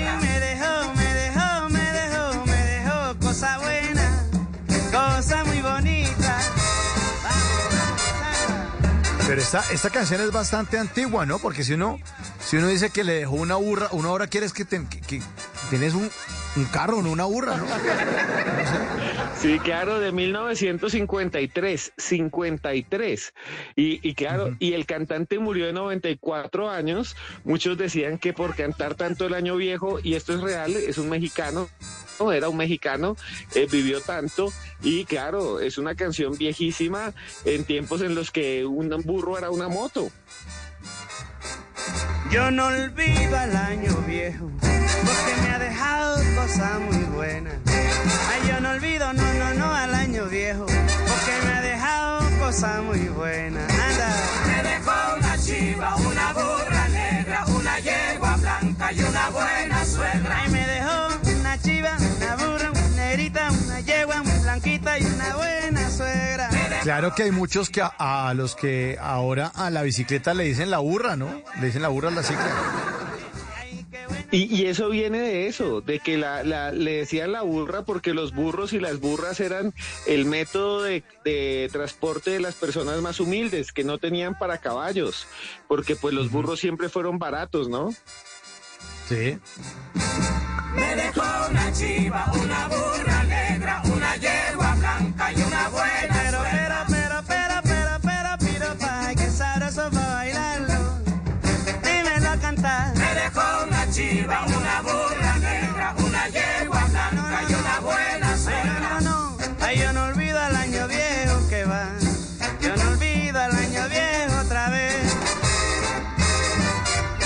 Bueno, este lunes de historias que merecen ser contadas, estamos con Esteban Cruz que nos está contando secretos de la Navidad que seguramente a usted no le han contado. ¿Qué otro secreto debemos saber esta noche, mi querido Esteban? Y es una cosa que a los colombianos nos puede parecer desagradable, asqueroso, vomitivo vomitivo y, y, realmente repulsivo. Y ese cuando uno va a España y empieza a ver lo que ellos llaman los nacimientos, que los belenes, que para nosotros son los pesebres. Los pesebres son algo realmente tradicional colombiano y uno vaya eh, a, las iglesias y hace unos pesebres gigantes donde hay ríos y hacen hasta montañas y ahí encuentran un dinosaurio y uno encuentra un montón de cosas ahí con las ovejas. Y, y bueno, el caso es que allá no encuentra en España uno dinosaurios ni cosas así entre los pesebres, sino que encuentra una figura que ellos llaman el caganer. Y para nosotros eso es vomitivo y asqueroso, pero para ellos es una tradición y es que cada español, muchos de ellos colocan ahí una figura de un hombre defecando, de un pastor suelto del estómago, sacándose las tripas, ahí sentado defecando en el pesebre. Y uno dice, ¿pero qué es esto? Y, se ve todo, se ve el excremento. Y ellos les encanta poner eso y se hacen concursos y hay caganers de todo, de Shakira, de Piqué, de, de Iron Man, eh, de los políticos, de personajes de las películas. Hay caganers de todo, de todo. Y para nosotros puede ser repulsivo, para, para ellos es algo que es fundamental y que es gracioso. Buenísimo, buenísimo. nosotros utilizamos el año viejo, el que quemamos, entonces como para espiar todo nuestro, nuestro chivo expiatorio, ¿no? Todas las cosas de pronto hartas o, feas del año, las quemamos. Claro que eh, está, prohibido y todo el mundo los fabrica y los compra, ¿no? Los año viejos. Sí, sí. Sí, incluso empezaron a vender hace unos años unos kits que eran como un mini año viejo y tienen diferentes nombres en diferentes lugares del país. Entonces en algunos lugares le llaman los carranchos y se hacen desfiles por los pueblos y uno ve encima de un camión un carrancho con la cara de, algún de alguna persona pública. En otros lugares de Colombia estos años viejos se colocan en sillas afuera de los negocios y los colocan como si fueran siempre hombres, borrachos y viejos. En otros lugares les llaman los judas porque queman a Judas y en otros lugares, lugares de América Latina no utilizan años viejos como los nuestros, sino realmente lo que hacen son muñecos chiquiticos que queman, ¿no? Que colocan afuera de la casa. Pero en Colombia generalmente los llenaban de pólvora y esa vaina estallaba y lo colocaban generalmente frente a la llanta. Yo no sé por qué teníamos la costumbre de coger una llanta y la quemaban. A mí me tocó una vez ver cómo prendía una llanta de tractor, que era una vaina descomunal, duró como dos días quemándose esa vaina. Y, y bueno, en Colombia sí está la creencia del carracho del año viejo, que a veces lo colocan como una figura pública, ¿no? Odiada o querida. Quién sabe o esta vez cuál será el más popular, ¿no? Siempre son presidentes o son gente así reconocida de la política. Esta noche estamos con nuestro queridísimo Cruz Escribiente, arroba Cruz Escribiente, Esteban Cruz, hablando de los secretos de la Navidad que pronto usted no le han contado en este lunes de historias que merecen ser contadas. Bueno, y mientras eh, nos alistamos para escuchar más historias que merecen ser contadas, pues los quiero eh, dejar con una canción de Gabriel Romero. Esta canción se llama Maldita Navidad. Maldita Navidad de Gabriel Romero. En las Navidades todos tenemos recuerdos.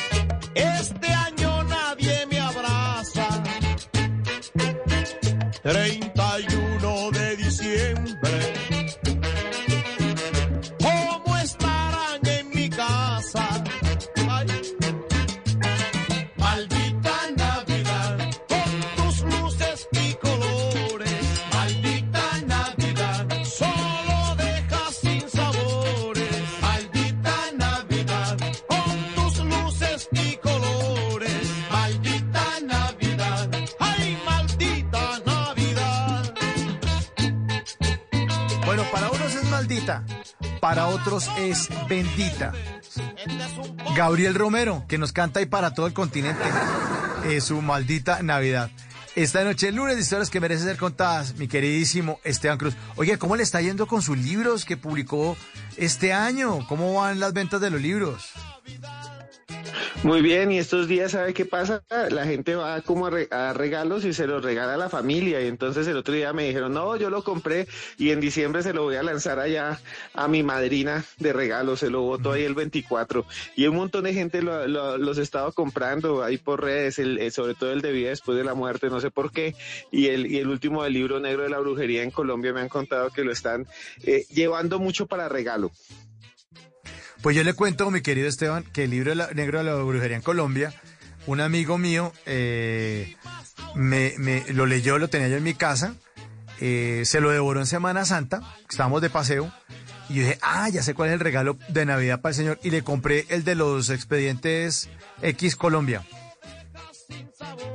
Se lo Ah, regalé. Muchas gracias. Sí, señor. Buen detalle. Faltó, me fal- sí, me faltó fue la firma suya para que se lo hubiera dedicado, pero más adelante le, le compro otro, el de, el de la vida después de la muerte, que es buenísimo. Se lo compro y no- nos vemos ahí en cinco minuticos y le meta una, la rúbrica y se lo regalo después más adelante a mi amigo porque le gustó mucho eh, su, su, su libro, señor. Muy bueno. Cuando quiera, señor director, a la orden. Bueno, señor escribiente, Cruz es- escribiente, ¿qué otras historias que merecen ser contadas? ¿Qué otros secretos de la Navidad que de pronto muchos de nosotros desconocemos? ¿De cuál quiere hablarnos ahora? Antes de, antes de contarles un secreto, quería decir sobre esta canción que escuchamos de fondo de Gabriel Romero, eh, que eh, fue grabada en 1976. Yo me acuerdo muchísimo hace años que él era muy conocido por la voz, es muy conocido por la voz que tenía. Y recuerdo que tenía un grupo que se llamaba los Black Star, los Estrella Negra. Y de alguna manera las canciones de él, casi todas son estas cumbias que son un poco reflexivas, son tristes, son melancólicas, con esa voz que tiene generalmente está en un ritmo de música alegre, tropical, que invita a bailar, pero sus letras crean esa contradicción. Y eso es lo que de alguna manera dicen ha vuelto muy poderosa a la música sueca, porque los suecos son los que producen casi a todos los grandes eh, intérpretes del pop mundial. Y si ustedes se ponen a escuchar la música techno y la música pop, eh, generalmente son canciones melancólicas, pero que son rítmicamente invitan a bailar y a sentirse festivo. Esa contradicción dicen que es lo que causa que la gente se sienta bien, ¿no? Y eh, un, un secreto de la Navidad. Usted se ha visto que eh, Papá Noel y en la Navidad todo se ve como algo festivo, alegre, se ve todo realmente ah, bondadoso, todos los personajes de Navidad del Niño Dios traen regalos, pero ¿sabía usted que también había un personaje muy oscuro, bastante repugnante, casi de terror, mejor dicho, de terror, que aparecía junto a Papá Noel durante la Navidad hasta hace apenas 100 años? No, ¿y cuál es ese? Imagínense, escuchen bien a todos los que están oyendo. Generalmente Papá Noel eh, no venía solo. Papá Noel venía a dar regalos con la bolsa a los niños buenos, pero ¿y a los niños malos qué? ¿No les daba nada? ¿No les entregaba nada? No, a los niños malos venía otro personaje, según las tradiciones nórdicas, que acompañaba a Papá Noel. Él no iba solo, iba con el rata, iba con la garra, iba con el que era malo, malo, con el malandro, iba con un personaje que incluso tiene una película de terror que se llama el Krampus. El Krampus hasta durante muchos siglos en Navidad era una criatura con cuernos que parece un fauno, casi como un demonio, que se decía olía inmundo porque tenía un pelo largo lleno de excrementos y de, de asquerosidades, que era como un mortecino ambulante y que traía un palo. Imagínense eso, que en vez de llegarle un regalo a usted, se abriera ahí la puerta y llegara con un palo y le cascara a un niño y se los llevaba. Y la tradición era que los maltrataba y se los llevaba en un bulto. Lo que pasa es que al comienzo del siglo XX, como eso ya no era tan bonito y ya no vendía y no le servía a las empresas, pues el capitalismo impuso los regalos y Papá Noel tenía diferentes colores. El Papá Noel era verde, era azul, era café y no era así con gordo, con esa barba, todo feliz. No, algunos se veían todos flacos, desgalamidos. Los dibujaban como casi como un, como un loco ahí que llegaba a regalar cosas. Pero eh, más o menos en los años 40, 50 se impuso la idea del Papá Noel rojo eh, con gorro por una marca de gaseosa muy conocida que lo impuso y lo volvió esa figura. El Papá Noel de hoy es hijo de una campaña publicitaria ¿Ah, de sí? una bebida. Sí, claro. Ay, no, entonces hemos, hemos sido engañados. ¿Qué pasó? Nos, me- nos lo metieron por la jeta, no lo vendieron. Sí. Oiga. Nos- los publicistas. Y no sabía eso. Entonces, entonces era de otro color, pero ya gracias a la gaseosa se volvió rojo con blanco. Claro, los colores de esa marca. Eso es el mejor brand del mundo. Lo que hicieron fue la mejor campaña publicitaria. El Papá Noel de antes, si uno se ponía a ver, era como un gnomo. Era una vaina como un gnomo enano, todo lleno de trajes cafés y llegaba a regalar fruta. Ahora, ¿cuál fruta? Puras cajas de color rojo con moños, que eso era la eh, de, de- de esa empresa. Y antes de eso, no solo estaba Papá Noel, sino venía el Krampus, una garra. Imagínese eso. Y usted le diga al niño, bueno, si se porta bien porque era algo leccionador, va a venir alguien y le da un regalo. Si no, van a venir y le dan palo, le dan lámina, lo van a cascar. Entonces era como una forma de decir al niño, pórtese bien todo el año, o vienen y le dan sus, sus varillazos. Ah, bueno. Ahí está entonces esta historia. No tenía ni idea de, de- de estos personajes. Sí, Secretos de la Navidad. Uno ve esa Navidad a veces muy infantil, muy dulce, ¿no? Muy, muy eh, llena de colores, de luces. Muy chispita mariposa, y lo que aquí, aquí es pólvora, pero dura, volador. Sí, la pólvora. La pólvora realmente en, en eh, la pólvora era solo para eventos en, aquí en la colonia que eran tenían que ver con el rey, pero pues con el tiempo y se hacían tiros al aire y todo, con el tiempo pues la pirotecnia se volvió muy famosa a partir de los años 30, 40 y pues después de una alcaldía, la primera de Mocus, y después de tantos quemados empezó la campaña de la prohibición de la pólvora que tristemente no se ha logrado porque sé que toda la gente eh, saca el bombril le cae a alguien en un ojo o en el pelo y eso es terrible o prenden un globo y por ahí cae encima de una casa y se incendia media, medio barrio y eso ha pasado aquí muchas veces, ¿no? Por ese tipo de, celebraciones peligrosas. Peligrosa, sí, sí, sí. Y a pesar de que está prohibido, hay muchos lugares donde se sigue vendiendo pólvora. Yo estoy en desacuerdo con eso. Yo no entiendo nosotros cómo sobrevivimos a nuestra niñez, una persona como usted, mi querido Esteban, o yo, que saltamos encima de las llantas, como usted contaba, boleábamos bombril a lo que marcaba el tastaz, el volador. ¿Cómo llegamos a la adultez con todos los dedos de la mano? Bueno, es increíble. Sí, y, y, y la pólvora eh, eh, irresponsablemente utilizada generalmente causaba un montón de cosas, pero había unas que eran muy famosas, no sé si usted recuerda, que eran las cebollitas, que era una vaina que se lanzaba contra el piso y explotaba, y había otras que eran las martinicas, que por ahí todavía están, que son como unas pequeñas eh, gotas de pólvora seca que saltan, estaban los volcanes, y yo conocí cosas terribles, yo me acuerdo gente que, ay, el volcán no prendió, voy a mirar y le estallaba en la cara, era una cosa terrible. Todavía sigue siendo, o, o- o los pitos, entonces yo me acuerdo que alguien le metía en el pito dentro del pantalón y todo el mundo lo veía correr, esas cosas no se hacen. No, qué irresponsabilidad. Qué irresponsabilidad. Eh, hemos eh, dejado eso un poco atrás, a pesar que, vuelvo y repito, en muchos lugares eh, sí se sigue vendiendo pólvora. Estoy totalmente de acuerdo con eso. En serio, no, no es chévere. La pólvora tiene que estar en manos expertas. Eso yo, yo no sé. Bueno, eh, nos escriben aquí en nuestra línea 316-692-5274 a los 11.49. Dice Mauro y Esteban, buenas noches. ¿A quién quedarías de Año Nuevo? Sal- saludos desde Canadá, eh, José. ¿A quién meteríamos uno de año viejo? ¿Qué, qué cosas uno debería quemar este año, hermano? ¿Ah? La- el alza de los precios, creo yo, ¿no? Que ahorita volvió todo... La guerra, la guerra en Ucrania, eso sí, para el año viejo. Putin de año viejo. Sí, yo, que quemar a Putin y a Zelensky y a todos, a todos los que hacen la guerra, pobre Zelensky también, pero eh, esos personajes que están ahí en las cosas malvadas deberíamos echarles candela, no para ellos hacerles daño, sino como algo simbólico y dejarlo atrás y salir adelante, ¿no? O sea, yo creo que esa es, esa es la, la, la idea del año viejo, como dejar atrás y abrir las puertas para nuevas cosas. Y esos cambios, esos tránsitos son muy importantes en la vida de las personas y realmente por eso la gente dice voy a tener un propósito nuevo, voy a lograr tal cosa. Y eso tiene que ver también con muchos agüeros y cosas que los seres humanos hacemos para nosotros mismos y que en parte sí funcionan, ¿no? Ahí está, las tradiciones y los agüeros. También hay muchos agüeros, ¿no? Para el 31, los calzoncillos amarillos, los huevos, las papas, las espigas, las lentejas. Somos muy agoreros también. Las 12 uvas. Navidad. Sí, y todas esas, esas, esas cosas que se hacen eh, tienen un significado simbólico, ¿no?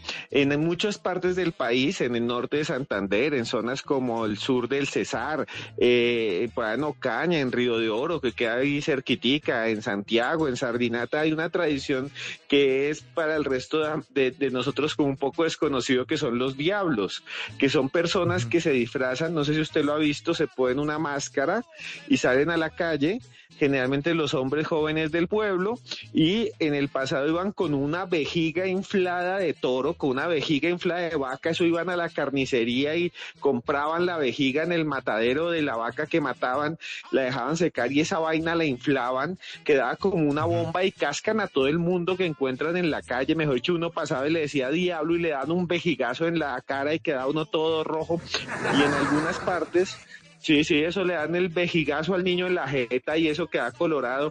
Y en algunas partes de Colombia no solo son los diablos, sino son los tiznados, que son unos señores que se colocan como unos trajes y cogen aceite de carro, vean la salvajada.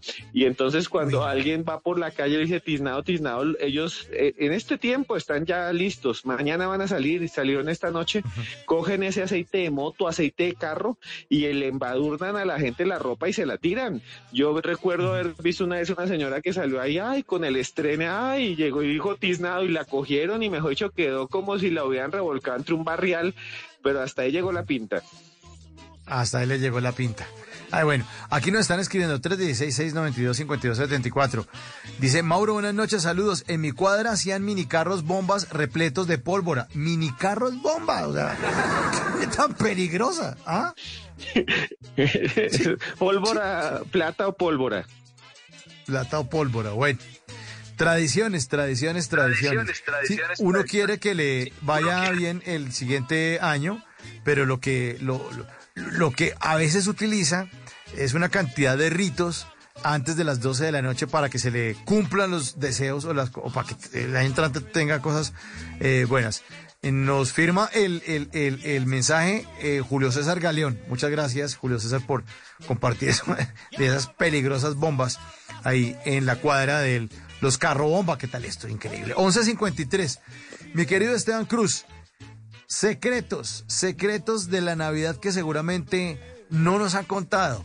¿Qué otra cosa podríamos explorar ahí de estas fechas que de pronto desconocemos esta noche? Un secreto tiene que ver con la comida, con la tragantina navideña. En muchas partes de Antioquia eh, y, y también del eje cafetero era normal o era común o todavía lo es comprar un cerdito, entre el barrio se hacía la vaca, de comprar un cerdo que eh, entre todos después mataban también en, en, en Ibagué, eso los matan de diferentes formas, a uno les dan por una puñalada en la, en la axila y el animal muere y entre todos lo mataban y después hacían la gran marranada. Y comían mar y se come marrano en toda la cuadra y se come cerdo. ¿Sabe dónde viene eso y por qué en Colombia le decimos marrano? En Colombia le decimos marrano y en ningún otro país casi, en otros le dicen puerco, en otros le dicen cerdo, en otros le dicen Cerdo. chancho. Pero aquí en Colombia es donde decimos marrano. Como la canción de Molotov. Bueno, cuéntenos. Esteban. Y en Colombia decimos marrano porque así le llamaban los españoles a los judíos. Los españoles expulsaron a los judíos, los sacaron de España y les quitaron todo. Y entonces como los judíos no comen cerdo porque tienen prohibido igual que los musulmanes comer animal que tenga pezuña, para ellos Dios les prohibió probar todo lo que nosotros llamamos el chicharrón, la carrilera, toda esa vaina. Ellos no pueden probar algo tan delicioso como lo es el, el queso de cabeza. Ellos no lo pueden tragar, no lo pueden comer por ley. Entonces los españoles empezaron a a los cerdos marrano como a los judíos. A los judíos les decían marrano para ofenderlos.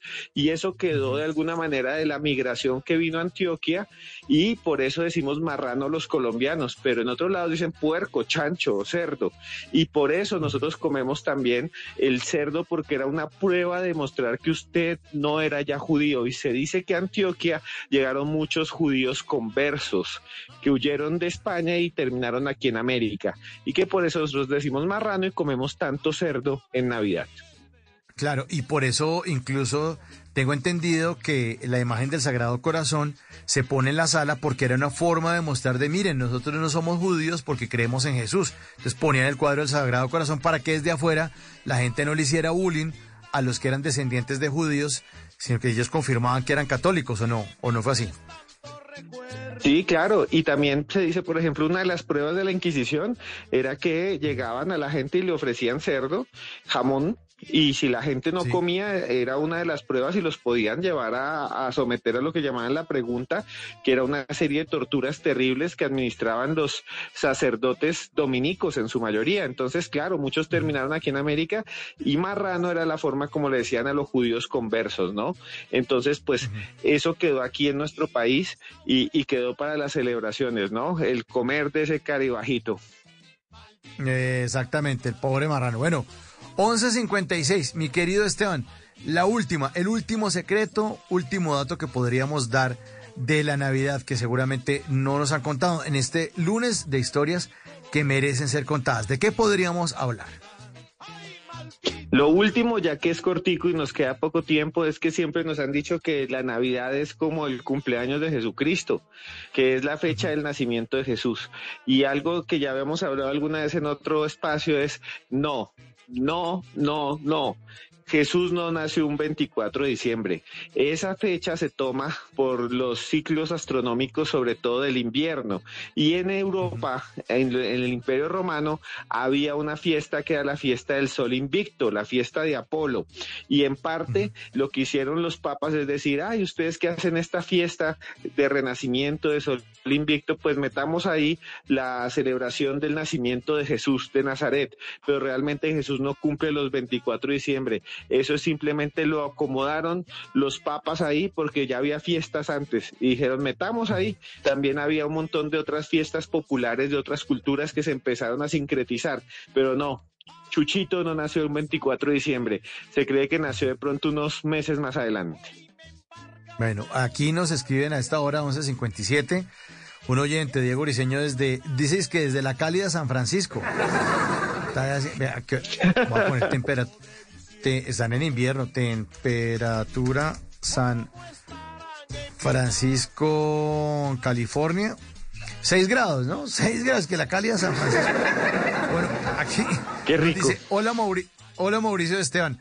Por estas latitudes salimos a correr con las maletas un 31 de diciembre y los vecinos casi llaman a la policía. Ja, ja, ja. Diego Briseño de San Francisco. Ah, dando, vueltas, dando la vuelta a la cuadra con la maleta en Estados Unidos.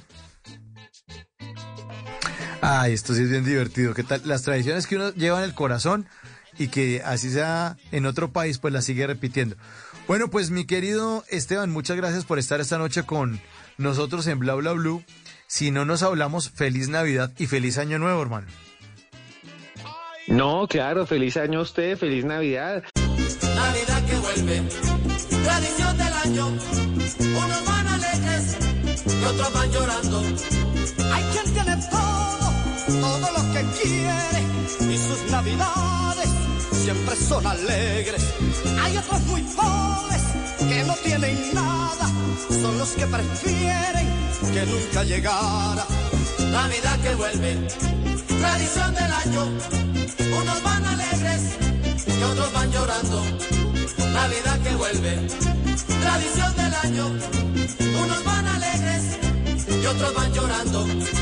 Hay quien tiene todo, todo lo que quiere navidades siempre son alegres.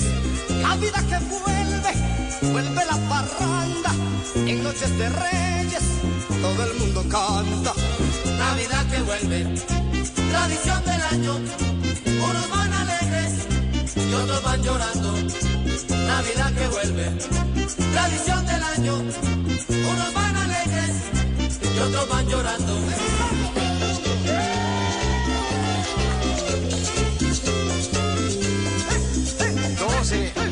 12 de la noche, un minuto. Ya es martes 20 de diciembre. Ya está listo Javier Segura con voces y sonidos. Nos va a hacer una actualización de las noticias más importantes de Colombia y del mundo. Y en minutos también vamos a conectarnos con lo que está ocurriendo en Argentina. Está a punto de aterrizar, está en minutos a punto de aterrizar el avión con los eh, integrantes de la selección argentina campeones del mundo. El ARG 1915 está a punto de tocar tierra argentina y por supuesto están los argentinos enloquecidos porque Argentina se convirtió en el campeón de Qatar 2022. Esto es bla bla bla, ya volvemos.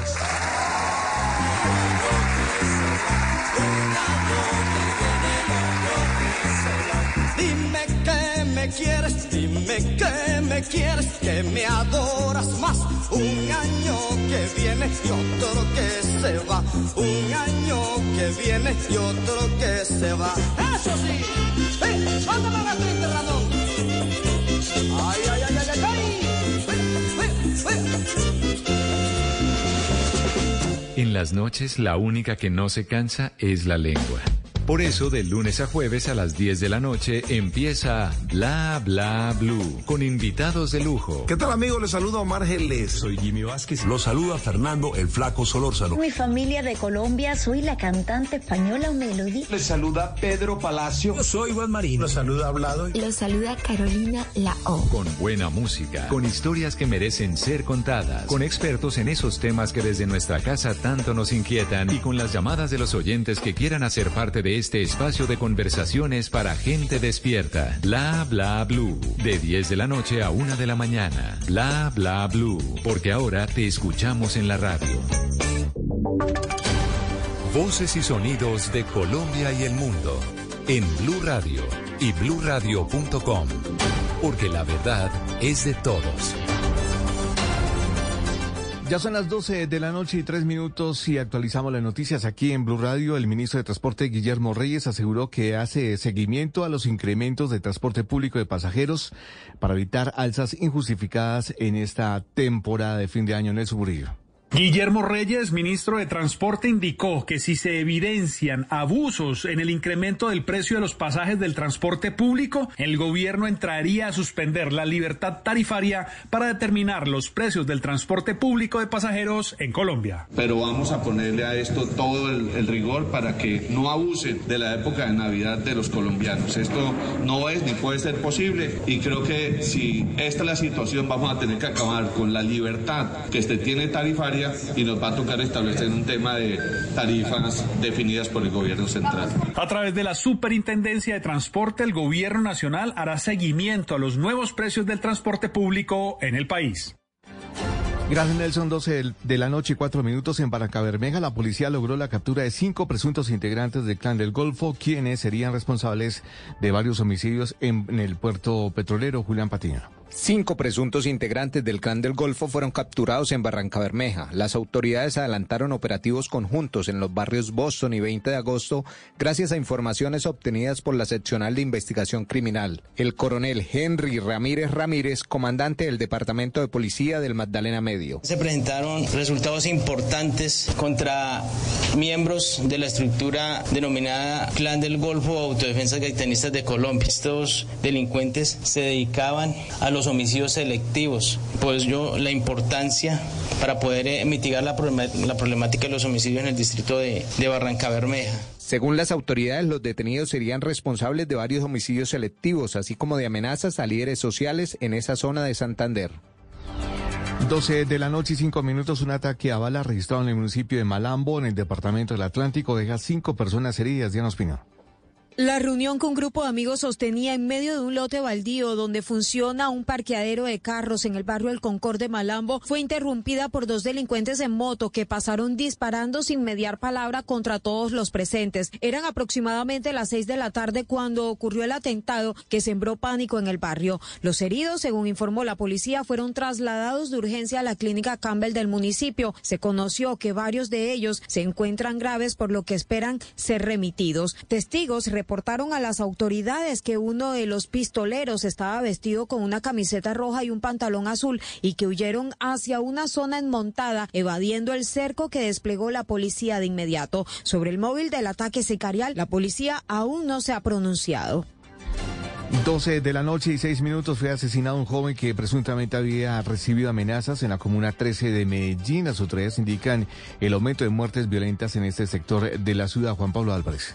El hecho se registró en plena vía de la carrera 98A con el cruce de la calle 48 en inmediaciones del barrio Juan 23 de la comuna 13 San Javier en la parte alta del occidente de la capital antioqueña, donde las autoridades revelaron que Luis Miguel Álvarez Chica de 21 años fue ultimado con arma de fuego por varios hombres cuando se encontraba caminando por el sector. El joven fue inmediatamente trasladado al centro asistencial más cercano, sin embargo, allí falleció por la gravedad de sus heridas ya que contaba con varios disparos en todo su cuerpo. Dentro de la investigación, las autoridades revelaron que el joven había recibido amenazas anteriormente por parte del grupo delincuencial que opera en la zona, de manera que dentro de su hipótesis ellos afirman que serían los culpables del ataque. Con esta muerte violenta en la comuna 13 San Javier, según el Sistema de Información de Seguridad y Convivencia, se reporta en lo corrido del año 30 asesinatos, 12 casos más en comparación con el mismo periodo del año 2021, cifra que preocupa a la policía por lo que asegura hará más presencia continua en el lugar. 12 de la noche y 7 minutos están agilizando las obras del nuevo puente de Juanchito entre Cali y Candelaria en el Valle del Cauca. Las autoridades del departamento informaron que se solucionó el desabastecimiento de material con la llegada de un nuevo insumo para cumplir con el cronograma establecido. Informa Fabri Cruz. Las obras del puente de Juanchito que busca conectar de mejor forma a los municipios de Cali y Candelaria avanza a buen ritmo. Así lo confirmó el secretario de Infraestructura del departamento, Fran Ramírez, quien señaló además que se logró solucionar el abastecimiento de materiales e insumos necesarios para esa construcción. Ya tenemos un, flujo de, insumos y materiales que nos permiten mejorar eh, nuevamente la, la, capacidad de trabajo de acuerdo al tipo constructivo que estamos trabajando en el puente. Asimismo, confirmó el funcionario que ya se le canceló la nómina a los trabajadores de la obra y de esa manera quedan al día con todo el personal. 12 de la noche y 8 minutos. La Navidad se le adelantó a 45 mujeres sobrevivientes de cáncer de seno en Medellín, que en las últimas horas recibieron sus primeras prótesis mamarias como traído del niño Dios Julián Vázquez. Lo más duro de haber padecido cáncer de mama para Claudia Mejía de 40 años fue despedirse de uno de sus senos, pero lo peor era no contar con los recursos para practicarse una reconstrucción. Por eso hoy no se cambia por nadie luego de que la Fundación Avon le entregara a ella y a otras 44 sobrevivientes de cáncer de mama como regalo de Navidad una y hasta dos prótesis externas es muy duro, es muy duro, pero agradecida con Dios, agradecida con Dios que nos dio otra oportunidad para salir adelante, para sobrevivir y recibir esta prótesis es, yo digo que los mejores regalos que hemos tenido. Las beneficiadas, en su mayoría mujeres de escasos recursos, fueron seleccionadas entre varias fundaciones que trabajan con sobrevivientes de cáncer de mama en Medellín. Noticias contra reloj en Blue Radio. Y cuando ya son las 12 de la noche y 9 minutos, la noticia en desarrollo proyectan que la ciudad de Miami será una de las cinco ciudades más caras de los Estados Unidos durante el 2023. Un estudio de Samper indica que los bienes raíces se elevarán en un considerable precio de hasta el 25% en lo que viene para el 2023. Quedamos atentos porque esta semana empezará a regir el subsidio del 50% del SOAT para motos de hasta 200 centímetros cúbicos, taxis y buses después de la firma del decreto este fin de semana. El desarrollo de estas y otras noticias en blurradio.com continúen con bla bla bla. Conversaciones para gente despierta.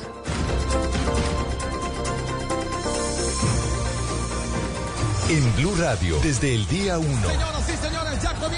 Desde el primer partido, en todos los estadios. En todos los momentos, en cada gol. En cada día de este mundial vivimos toda la emoción del fútbol. La Copa Mundial de la FIFA Qatar 2022 concluye con un campeón, Argentina.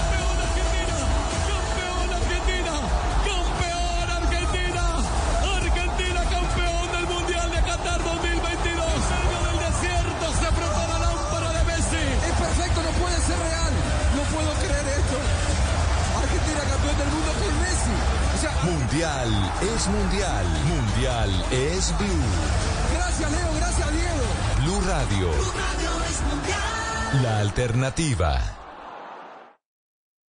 Blue Radio te invita el próximo 20 de diciembre a la novena más grande del país en el Movistar Arena para ayudar a las familias afectadas por el invierno en Colombia. Únete a esta causa donando dos kilos de granos no perecederos como arroz, frijol o lentejas. Por cada dos kilos recibirás una boleta para la novena por Bogotá precedida por Monseñor Luis José Rueda y con la participación de la banda Ventino y la Orquesta Filarmónica de Bogotá. Un evento apoyado por Blue Radio y Caracol Televisión. Todas las donaciones serán entregadas al Banco de Alimentos de Bogotá. Acércate al Movistar Arena de 10 a.m. a 7 p.m. hasta el 20 de diciembre con tu donación.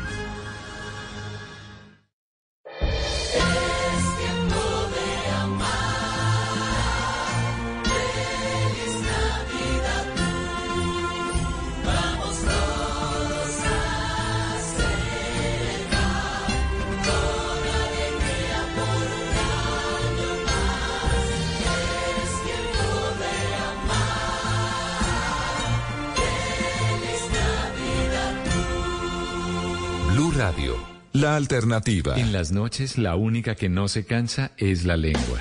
Por eso, de lunes a jueves a las 10 de la noche empieza Bla Bla Blue con invitados de lujo. Hola, soy Marcela Carvajal. Los saluda Julio Alberto Ríos, Julio Profe, el youtuber. Los saluda Ever Vargas. Saluda Mari Jimena Duzán. Habla el Cerrito Negro. Les habla Jaro el trompetero. Les habla Alfredo Gutiérrez.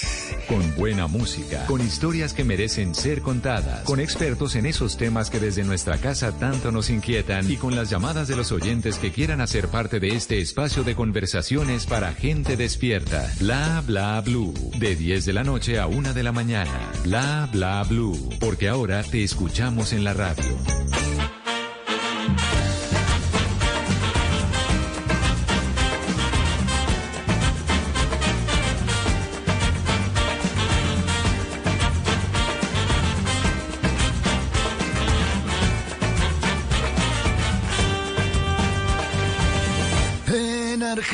Nací, tierra de Diego y Leonel, de los pibes de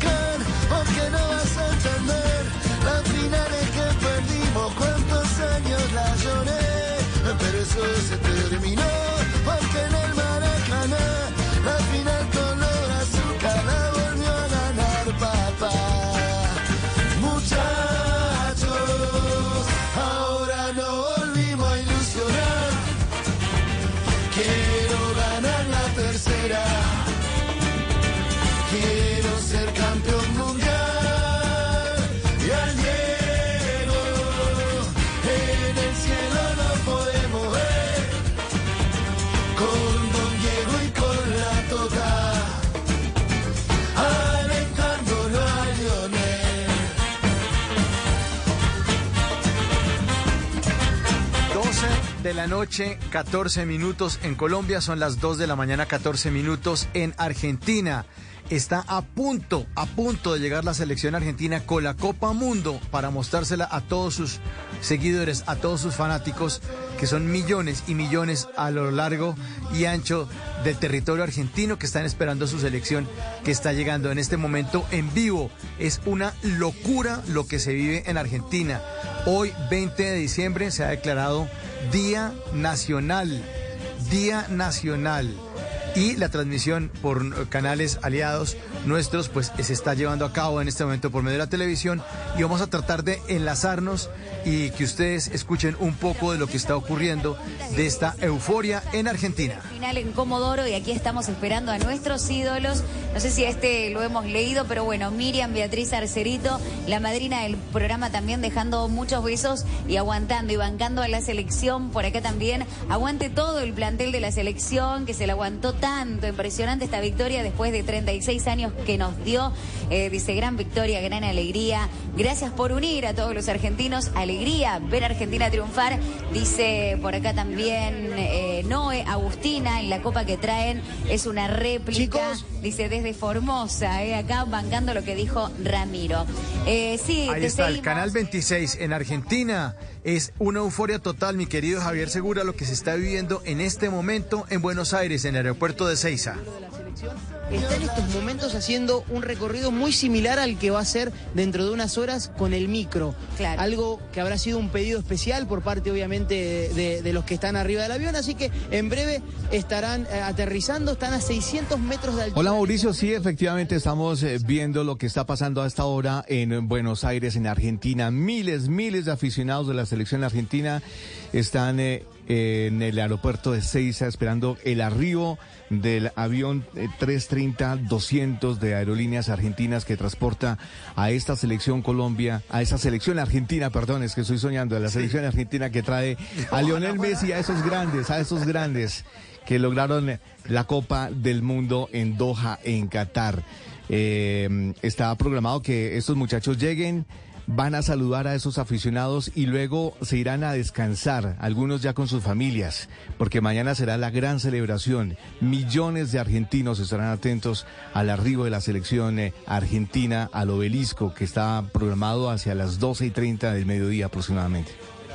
Sí, señor, un largo vuelo que han tenido que dividir en dos partes, desde Qatar hasta Roma y de Roma a Buenos Aires. Son demasiadas horas de vuelo. Eh, los seguidores, por supuesto, desde el triunfo que se dio ayer en la última fecha, en la final, donde Argentina se coronó campeona del Mundial de Qatar 2022, pues eh, los hinchas celebraron y ahora quieren seguir celebrando porque su selección está llegando. Y sí, uno quisiera, eh, piensa uno con el deseo, mi querido Javier. Eh, en- entiendo eso que la selección Colombia, ¿qué, ¿qué estaría pasando en este momento en el aeropuerto El Dorado, Ah, donde la selección Colombia estuviera trayendo, o sea, no, esto hubiera sido una, un- Bueno, así es en este momento en Argentina. Sobre todo porque toca entender eso. Hay mucha gente que, eh, como dice esta canción, de que muchos no lo pueden entender. El, el- el fútbol para los argentinos es una religión. Es una cosa con la que se nace de principio a fin. Se respira fútbol. Los que hemos tenido la oportunidad de estar en Argentina eh, de paseo, se siente eso. Eso es, algo que es indescriptible. Porque aquí hay muchos hinchas. Aquí hay gente que se pone el nombre de Deportivo Independiente de Medellín. Como ocurrió con un hincha del DIMA hace muchos años que se cambió, a la notaría y se cambió el nombre. Aquí hay gente que se tatúa. No, no, lo, lo que ocurre en Argentina es una locura eh, con el tema del fútbol, ¿o no, Javier? Es un, es un fenómeno, es un fenómeno. Eh, los argentinos, eh, de hecho, jamás habían eh, sentido eh, tanto como este fin de semana. Todos estaban pendientes eh, del partido, no había nadie en las calles, todo el mundo pendiente de los partidos, eh, del partido, narraban, cantaban cada uno de los goles y los celebraban. Más de un millón de personas, Mauricio, estuvieron en el eh, obelisco el día domingo celebrando esta, este tercer título mundial que obtiene la selección de Argentina. Ahora eh, me enlazo con el canal 13, el 13, canal argentino. Esa fue la frase que nos Y empieza a verse Es el único poco a poco la luz del avión que ya va a aterrizar. luces del cielo. Creemos que ahí está la copa. Viene el avión aproximándose, está haciendo el descenso si elegimos creer desde hacia el aeropuerto internacional de Ceiza. En esta noche. Se ve clarita y la copa. Así como cuando uno ve el avión aterrizando con la luz que parpadea, ahí se va acercando el avión a Ceiza. Transmisión del canal 13. Estamos esperando en vivo la llegada de la selección. Fíjate si hay movimientos ahí en la pista, a ver. Bueno, ellos musicalizan ahí con Madonna. No tengo ni idea qué tiene que ver con Madonna con la copa. No, no. Pero bueno, le meten musiquita de Madonna. El avión en el cielo.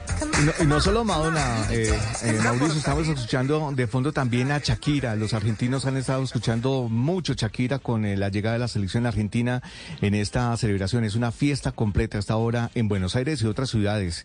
Eh, de, esta, de este hermoso país. Venga, le cuento, Mauricio, día feriado, día festivo hoy, 20 de diciembre en Argentina, pero mire, hay algunos estados o algunas regiones que decidieron no aceptar esta solicitud que hizo el gobierno argentino. Por ejemplo, el eh, Chaco, Santa Fe, Tucumán, ellos eh, continuarán con sus días de labores normal, no tienen día festivo esos, esas regiones de Argentina. Increíble. Eh, pensaría uno que es una fiesta nacional, pero hay lugares donde no. Eh, seguramente, pues porque tendrán igual que seguir trabajando. Hay sectores también que tienen que seguir eh, trabajando, produciendo. La salud, que es un sector que no para. Está ahora seguramente muchas personas que trabajan en salud, que escuchan bla bla blue, pues saben que no paran. Las empresas que tienen turnos de 24 horas con sus empleados para sacar muchos productos, pues no pueden parar. Pero eh, los argentinos, además que están en un momento muy especial del año, porque ese es el momento del invierno, recordemos que es invierno para el hemisferio norte, pero este es el verano para el hemisferio sur. Es decir, que ya eh, mañana, que es el solsticio de verano para los eh, argentinos y para los quienes se ubican en el lugar sur, los chilenos, los uruguayos, para los australianos, los sudafricanos, los neozelandeses, ellos están de chancla y camiseta, eh, distinto a como ve uno en el hemisferio norte, todos con Papá Noel y con eh, sus gorritos navideños y totalmente abrigados. Bueno, está llegando poco a poco la selección argentina. En este momento, en minutos, aterrizará el avión, el ARG 1915, que ya tiene a los campeones que están esperando a esos héroes para los argentinos. Es una locura, el furor total en el obelisco a esta hora. Son las 2 de la mañana y 22 minutos en Argentina y están todos en ambiente festivo a 25 grados, eh, llegando, esperando a su selección. Falta poco la selección. Con la tercera estrella está llegando a a Javier.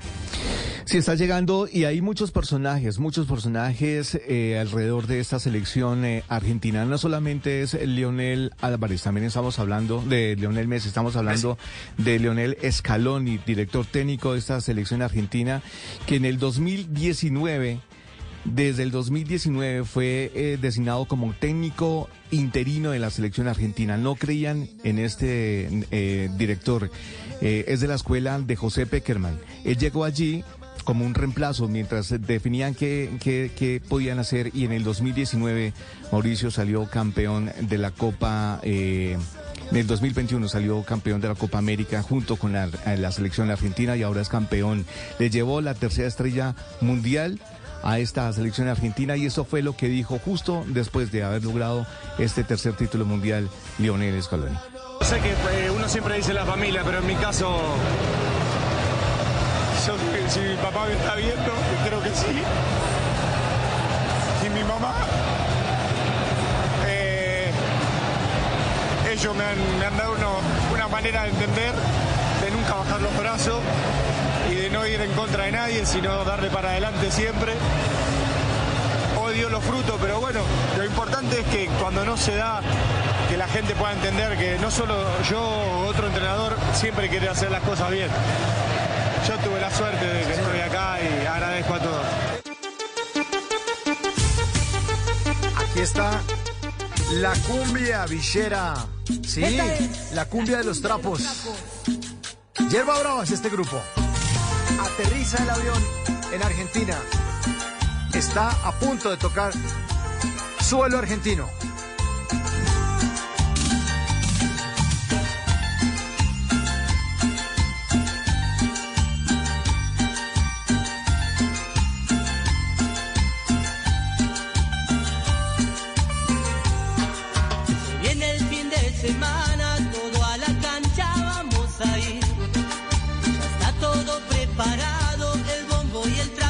Nuestro queridísimo Control Master Andrés Bernal, que es hincha furibundo de Millos, pero está cantando, está.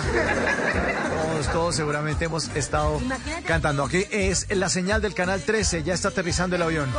Y los ayudantes, todos en, en general, por aterrizar con la copa y encontrarse con toda esta gente. A ver, en la madrugada ya de un martes, si bien han dado feriado, el lunes no fue feriado, hoy fue también el Día Nacional de la Cara de Dormido, pero la cara de felicidad también. Muchos que han dormido poco y nada y que siguen así.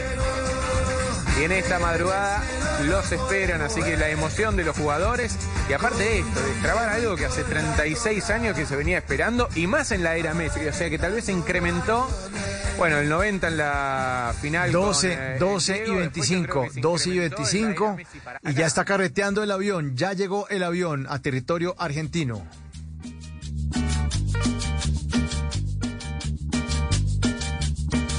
Llega el avión. Con todo el cuerpo técnico que, que tan importante ha resultado en todo este tiempo. ¿Escuchará ese el avión? Allí está el avión. ¿Salió señores. bien? Impecable salió, quédate tranquilo. Allí está, señores. ¿El piloto el que te habló? Y, y en instantes, sí, sí, es un piloto que te pregunta. Es un diálogo que tenemos, porque lo habíamos arreglado ya. Claro, el piloto dijo que Cristian llegamos bien, Salió ¿eh? bien, salió bien. Salió y casi ¿Tomaste el aterrizaje? Sí, ¿Tomaste el sí, sí, aterrizaje? lo tomamos, Tranquilo que lo tomamos. Sí, sí, sí, sí. 2 y Sí. 23 de la mañana. Sí, Bueno. yo había dicho y 18. Es más o menos el horario que tiró Alcaín, ¿no? Sí, sí, Y perfecto. que al turco de Gigi no le gustó, pero terminó. Alcaín, Alcaín dijo 2, y 20. Y Algo tenías que pegar, Germán, ¿eh? De nada, chicos. El avión ya está carreteando en la pista, está girando. En la cola del avión se ve la figura de Lionel Messi. Fíjate que lo único que se ve del avión Es Messi. es Messi, iluminado allí, ¿no? En la parte trasera del avión. Qué bárbaro. Impresionante. Llega el ARG 1915 Y otra vez somos nosotros. con la selección argentina y la copa. La copa está en ese avión. ¿no? Algunas situaciones que, que, que no nos favorecieron. Ahí tenemos al equipo argentino. Señal de Teis Sports. que entregó todo, que jugó muy bien unos cuantos partidos, que empezó perdiendo, que se supo sobreponer. Mauricio, le cuento que Lionel Messi realmente no tenía previsto eh, llegar con la selección argentina a Buenos Aires. Lionel Messi quería llegar con su familia a Rosario, ya su esposa Antonella y sus hijos se encuentran allí, pero eh, digamos que los planes cambiaron por eh, justamente este momento histórico y el recibimiento que le quieren hacer ahora justamente los aficionados a la selección argentina. Lionel Messi volverá a Francia, tiene partido ah, entre el 28 y el 29 de diciembre, Mauricio.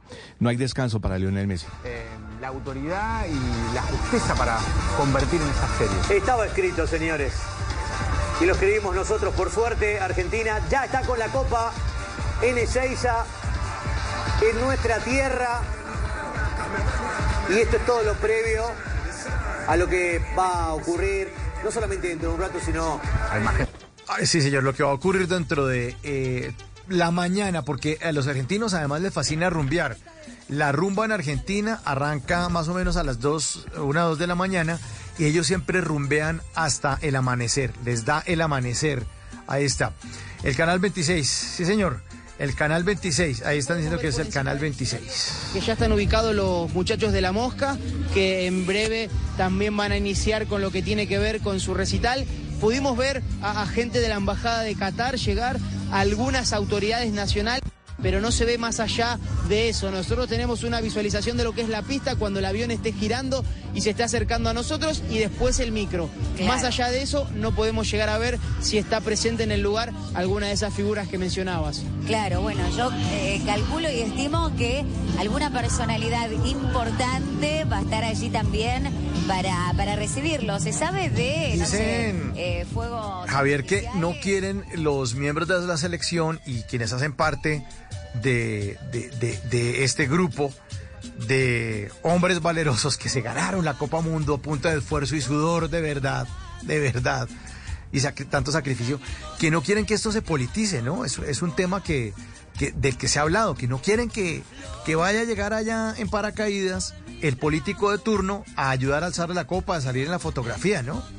Sí, Mauricio, es que estaba previsto que la selección argentina hiciera un saludo protocolario en uno de los balcones de la Casa Rosada en Buenos Aires, pero esa, esa decisión no se ha tomado todavía, sin embargo es una propuesta que se ha hecho, no quieren politizar, no quieren mezclar la política con el fútbol y ese es un momento muy difícil para Argentina, un momento en donde eh, se han tomado decisiones muy complicadas, entre ellas llevar a la cárcel a la vicepresidenta eh, Cristina Fernández de Kirchner por temas de corrupción y demás, pero Argentina quiere vivir este momento histórico con sus jugadores, con su fútbol y la política ha quedado relegada a papeles eh, secundarios. Este es un momento único e histórico para los argentinos y eso es lo que están viviendo justamente ahora con el recibimiento de la selección argentina que está llegando y que llegó ya al Aeropuerto Internacional de Seiza.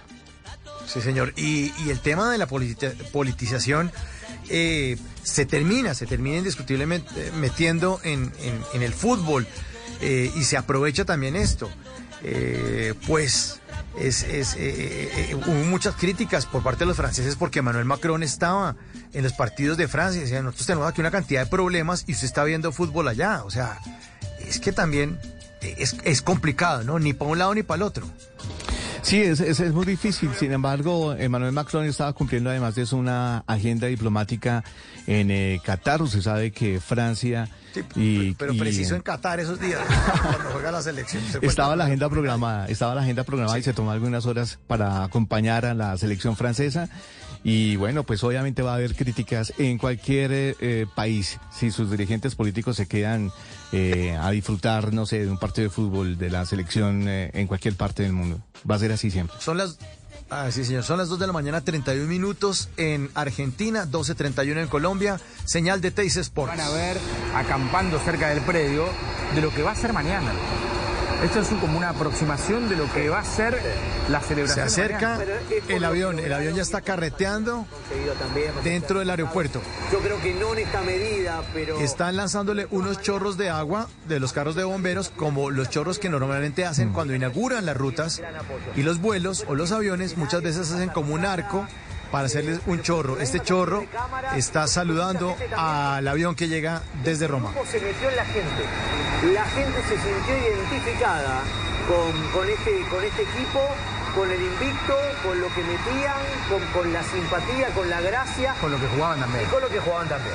Por- Porque cuando había que jugar y cuando se podía jugaban y cuando no se podía jugar metían. Hace eh, en la, la- el- el- la pista, al lado de la, de la pista hay un carro de bomberos, hay dos carros de bomberos, cada uno lanza el chorro y los chorros se encuentran. y donde se encuentran está el avión. Obviamente los chorros pasan por encima, caen algunas gotas sobre el avión, el ARG 1915 que trae a la selección argentina. Y suenan las sirenas para el recibimiento. Porque vi fieles integrantes de la mosca, está a punto de empezar el show también, ¿eh? Ya están listos ahí arriba del escenario. Ya, ya están, a- ya están arriba del escenario. Sí. Ya están, Cristian, ya están los integrantes de la mosca arriba del Titulan en Teis Sports, la copa ya está en casa, los campeones del mundo tocaron suelo argentino. Así que está todo listo también en el escenario para que comience el, el show, Chris, mientras esperamos por el Ahí avión. está el avión. El del bombo es Otamendi, ¿no? Quizás se sume también para... para hacer Avión de- azul, Aerolíneas Argentinas, dice un equipo, un país, Eh, un sueño. que está sonando la canción que, que ellos, hasta ellos cantaban también en el vestuario y arriba del micro. Claro, ellos la hicieron popular. Y en la cola del avión, como les comentábamos hace unos minutos, está la figura de los jugadores. Azul, azul celeste, el avión de Aerolíneas Argentinas. Bueno, obviamente, Aeropuertos Argentina 2000 y el ministro de Interior, Guado de Pedro, que también lo Sí, va a recibir también. en la alfombra roja. Exacto. Está junto al embajador eh, de Qatar aquí en nuestro país, exactamente son las autoridades que están presentes y esperando eh, a un costado eh, por donde van a pasar los jugadores. Bueno, se está moviendo el avión, ¿eh? La Mosca, La Mosca es eh, la agrupación que creó la canción que pusimos al inicio de esta tercera hora. Eh, fue modificada la letra después de que quedaron campeones eh, de la Copa América. y como decían los comentaristas de Teiso Sports, pues todo el mundo terminó cantando esta canción, eh, la canción de Muchachos, Muchachos. Eh, el agua que se tira al avión es un bautismo en homenaje a este avión que llega, en este caso un homenaje a este avión que está trayendo a los campeones del mundo. Podría ser el Papa, pero ese equipo esa es la selección de campeones del mundo. Así que, claro. Ahí está, tranquilamente, ¿no? Ahí está, perfecto. Poco a poco el avión sigue avanzando y se acerca ya a su destino. ¿Por qué lo creíste? No, no, no. Vamos cayendo a medida que pasan los días, ¿eh? Y, y pensaba esto también. No hay un jugador, eh, se han dado en situaciones por ahí de adversidad, que no haya querido venir.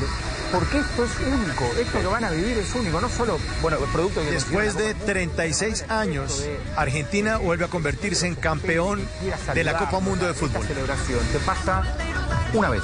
Es probable. Es probable. Y a algunos no les pasa nunca. Alfombra roja, los están esperando con un bus al lado de donde va a llegar el avión. Ni me acordaba. Buena memoria tenés. Se sigue acercando el avión poco a poco a plataforma. Cara Pati Manterola. Para nosotros no es un recuerdo. No, no, no, no me acordaba de. Mauricio, ¿qué tal si repasamos cómo están titulando a esta hora los medios argentinos a la Atención, expectativa sí, de todo sí esto? De Seiza al obelisco, eh, la selección eh, tendrá hoy su caravana junto a los hinchas, está titulando Clarín.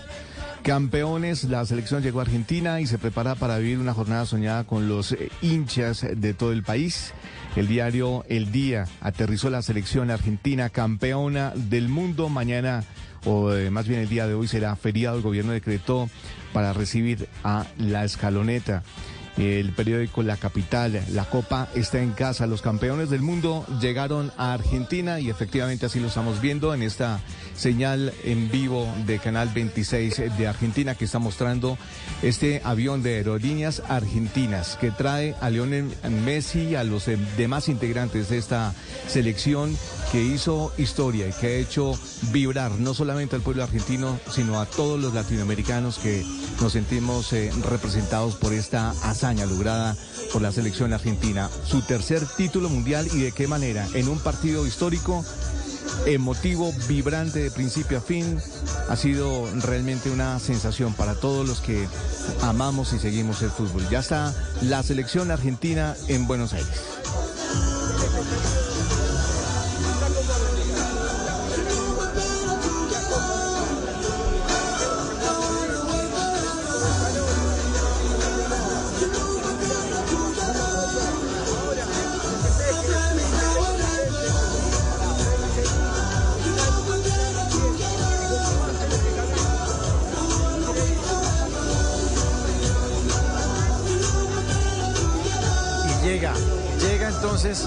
La selección argentina. Llegaron los jugadores, llegaron los jugadores.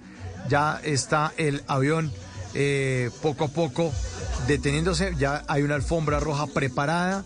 El bus que los va a llevar es un bus descapotado. Eh, como los buses de turismo de las grandes ciudades, eh, que le quitan la parte de encima de un bus de dos pisos para que los jugadores puedan estar de arriba y puedan recorrer las calles.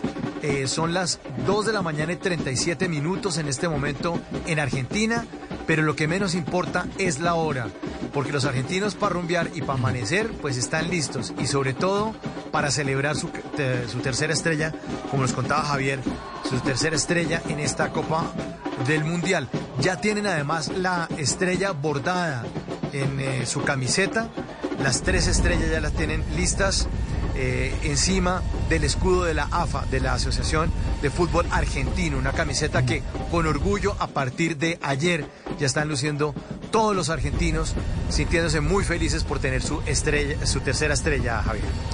Así es, Mauricio. No solamente es el Lionel Messi, Lionel Scaloni, este director eh, técnico que, hombre, ha tenido un rendimiento del 75% en todos los partidos en las categorías juvenil y mayores. Ha dirigido 57 partidos, ganó 39, empató 13 y solamente ha perdido 5 partidos. 117 goles eh, eh, han marcado sus equipos, 37 en contra y no por eso eh, los hinchas argentinos eh, deciden eh, rendirle también un homenaje a este hombre, a Lionel Scaloni, creando una nueva canción, esa se llama La Escaloneta. La vamos a escuchar a continuación, Mauricio. Llegamos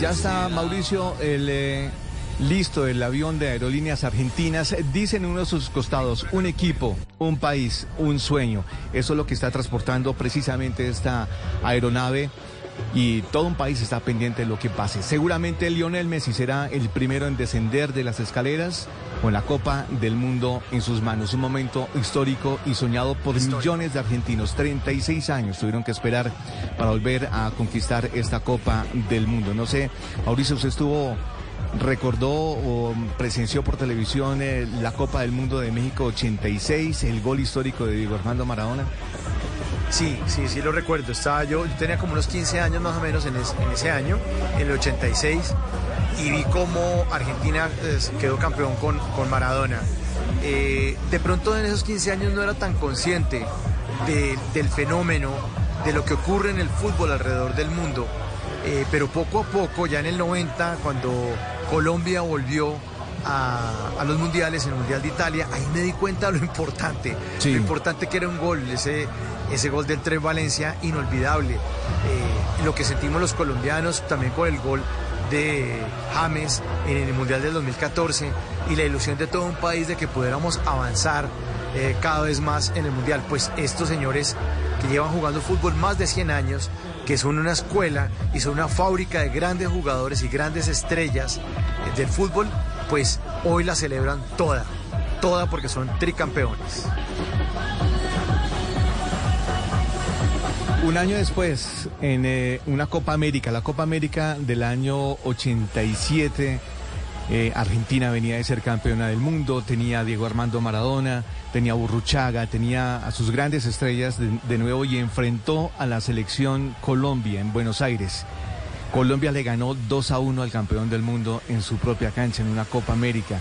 Uno de los goles fue de Carlos El Pibe Valderrama, fue un momento histórico realmente y allí los colombianos empezamos a entender la grandeza del fútbol y la grandeza de esa generación de la selección Colombia encabezada por Carlos Alberto El Pibe Valderrama, que estando en Doha, en Qatar, opinaba así sobre esta hazaña de la selección argentina de Lionel Messi y Lionel Scaloni. Oh, brava. Final de fútbol.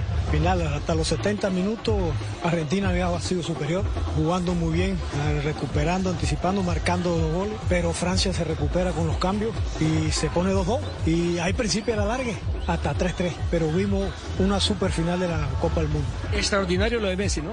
Espectacular, espectacular. Hoy tiene 35 años, entonces la gente dice que uno a los 35 no puede jugar. Ahí demostró que puede jugar. Dani Alves vino a los 39, Pepe vino a los 39. El problema no es la edad.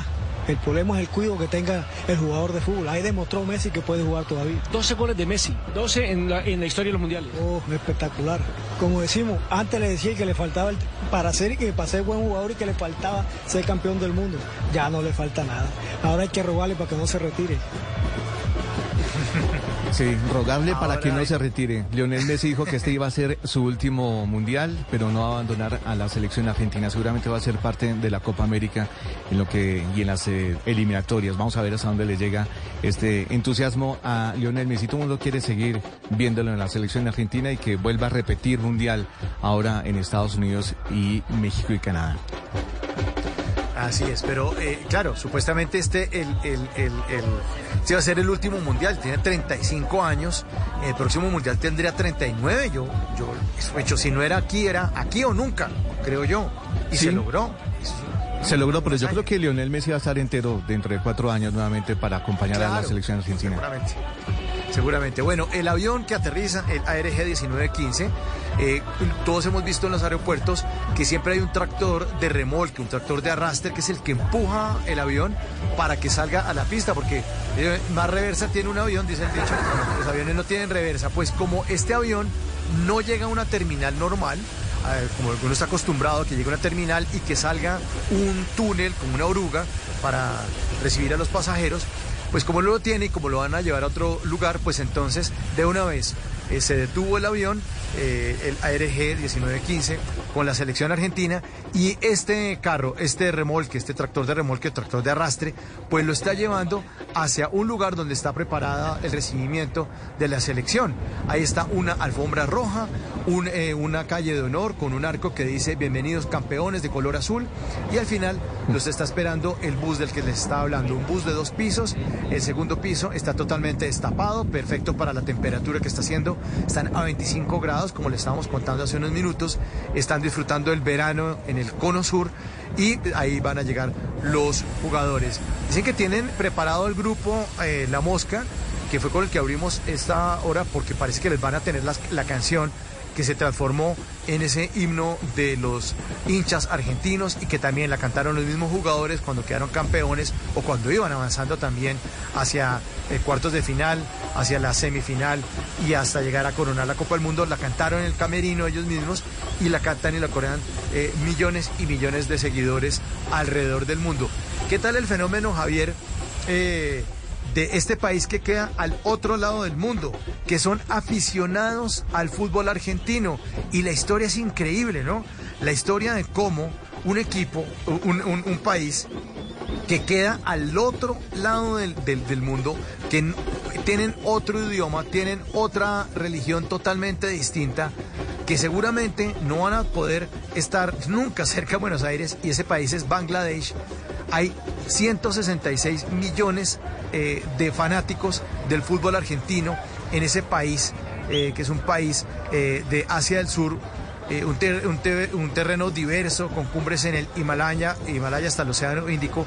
Eh, tiene una historia milenaria, pero la historia reciente es que ellos se volvieron aficionados al fútbol argentino porque eran ellos colonia eh, británica y vieron cómo en el Mundial, que usted sea referencia, mi querido Javier, de 1986, donde Argentina ganó su segunda estrella, cómo en ese Mundial Argentina humilló a Inglaterra, que es un país que en Ba- Bangladesh pues no quieren de mucho, y desde ese entonces, desde hace 36 años, eh, los habitantes de Bangladesh se volvieron aficionados a Argentina y se visten con la camiseta y con los colores de Argentina. Y obviamente ayer estaban enloquecidos con la celebración, Javier. Sí, es increíble. Es una celebración que no solamente eh, llega desde esos rincones eh, del mundo, sino yo creería que a todos los aficionados del fútbol. Aquí en Colombia me sorprendió 10.000 aficionados en el Estadio del Campín celebrando cada uno de los goles de Argentina como si estuvieran allí mismo en el estadio de Doha, donde se disputó esta gran final de la Copa del Mundo. Aquí en Colombia, en México, en Centroamérica, en Ecuador, en Perú, en todas partes están eh, atentos al desarrollo de este partido que sin lugar a dudas eh, tuvo uno de los finales más emocionantes de, yo creería que de toda la historia. Eh, cada instante, cada jugada, cada aproximación al arco eh, era eh, una cantidad de emociones desbordadas. Lo sentimos mucho los colombianos, por supuesto que también lo sintieron los argentinos y ahora que usted nos cuenta eh, la historia de, de esos aficionados en, en Bangladesh es, es increíble. Además que la selección argentina siempre, en cualquier momento, siempre motiva a los aficionados del mundo a seguir a sus estrellas, a sus jugadores, especialmente a Lionel Messi. Todo el mundo quería que Argentina fuera campeona del mundo por Lionel Messi, se lo merecía. Se lo merecía, así es.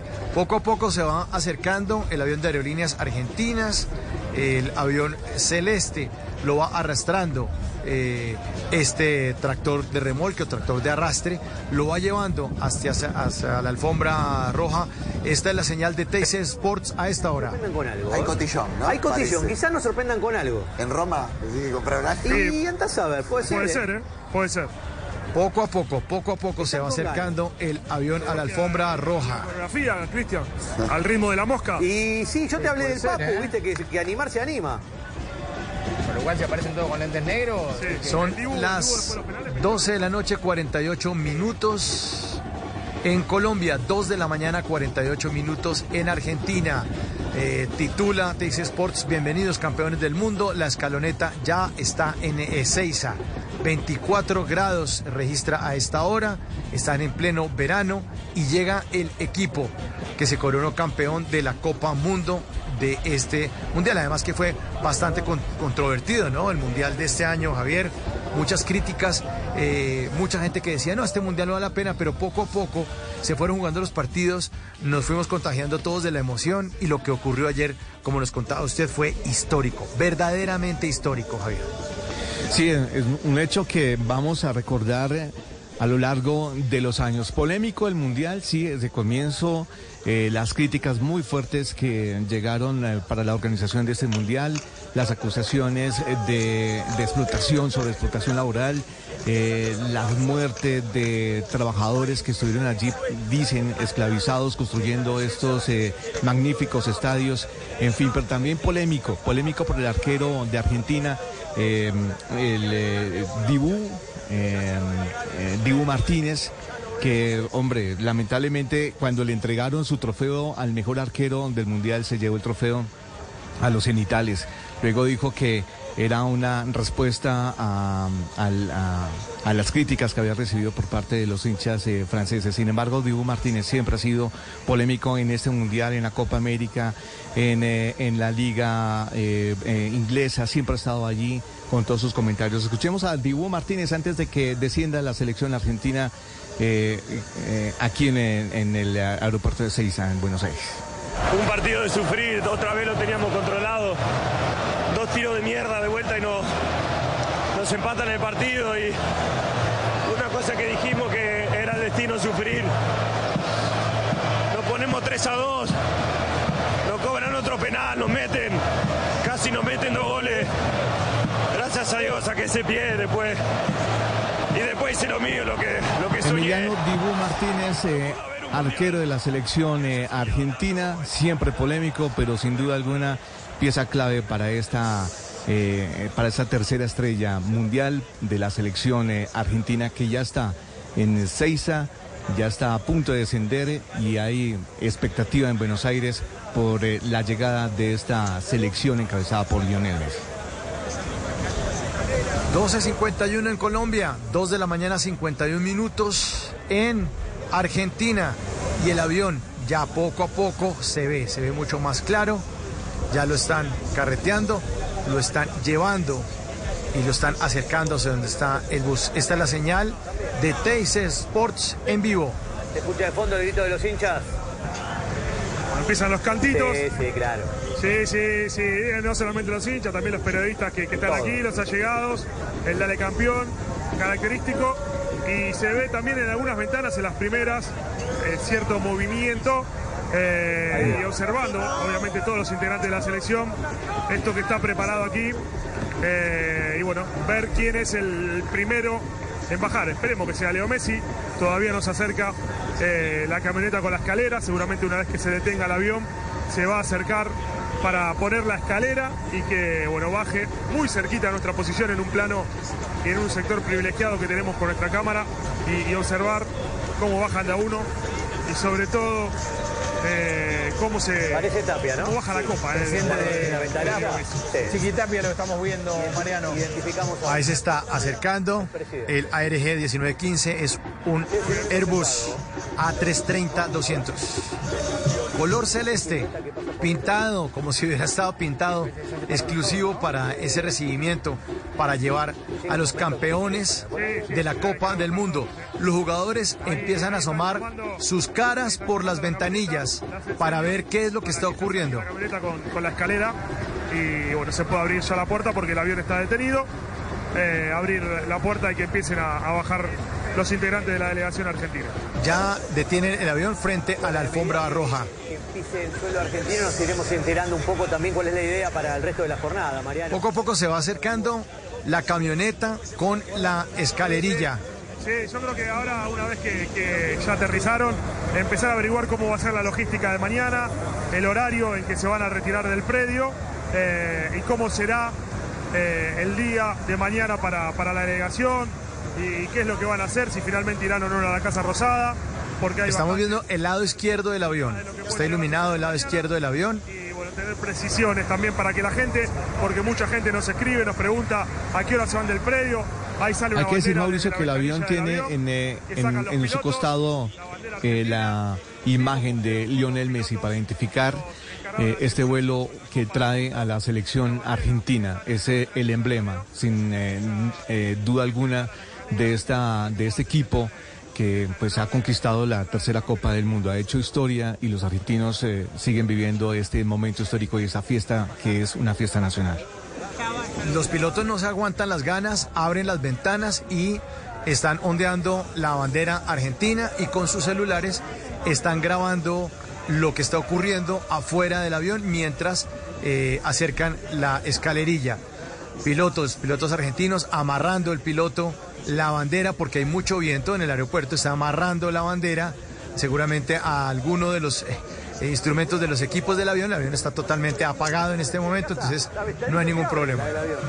Qué locura, ¿eh? ¿Viste?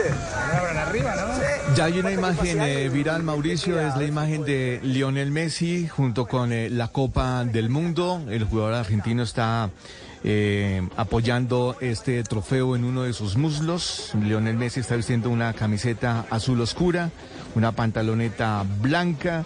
Y así es como seguramente va a descender de este avión, que ya está listo, que ya tiene la escalerilla para que puedan eh, descender ya mismo los jugadores y el cuerpo técnico de la selección argentina. Son miles de personas que a esta hora están en los alrededores del aeropuerto de Ceiza. Hay música, hay asado, hay mucha felicidad. Mucho vinito, además porque no pudieron tomar mucho trago allá en Qatar. Entonces aquí me imagino que los, los jugadores se van a desquitar eh, tomándose sus, sus tragos preferidos. Su Fernet, eh, que es uno de los tragos amargos, por supuesto, de, de- de Argentina. Y obviamente el vino. Suena. Se abrió la puerta, Mauricio, se abrió la puerta de este avión Airbus A330 que trae Argentina.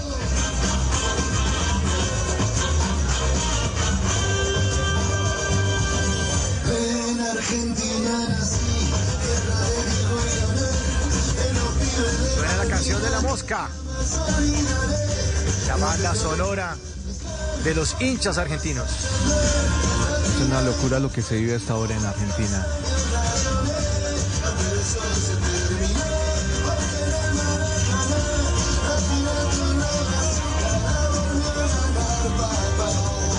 La expectativa, ¿quién será el primero en asomar en esta puerta del avión? Todos creemos que será Lionel Messi que traerá la Copa del Mundo entre sus manos. Vamos a ver si es eso.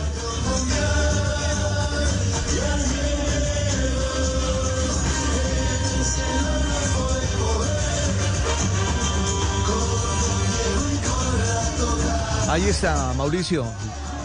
Los dos Lionel Lioneles, Lionel Messi y Lionel Scaloni, los dos juntos, bajando la escalerilla de este avión Airbus 330 de Aerolíneas Argentinas, arribando al aeropuerto de Ceiza. Un momento histórico para este país.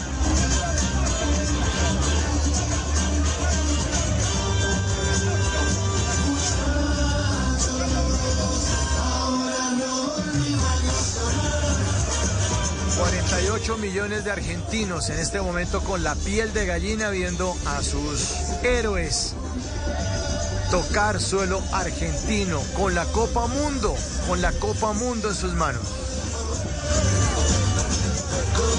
A Lionel Álvarez, Lionel eh, Messi lo acompaña Claudio Fabián Tapia, presidente de la Federación Argentina de Fútbol, presidente de la AFA, y ahí vienen los dos Lioneles, Lionel Messi y Lionel Scaloni. Lágrimas en sus ojos.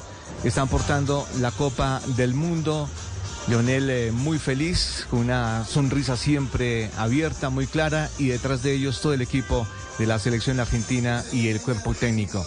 Ahí está el presidente de la Federación eh, Argentina de Fútbol, el señor Claudio Fabián Tapia, al lado de Lionel Messi. Ya empezaron a abordar este bus, ellos le llaman el micro, en donde empezarán a hacer un recorrido y visitar y saludar más bien a los eh, miles de aficionados argentinos que a esta hora los están esperando en el Aeropuerto Internacional de Seiza.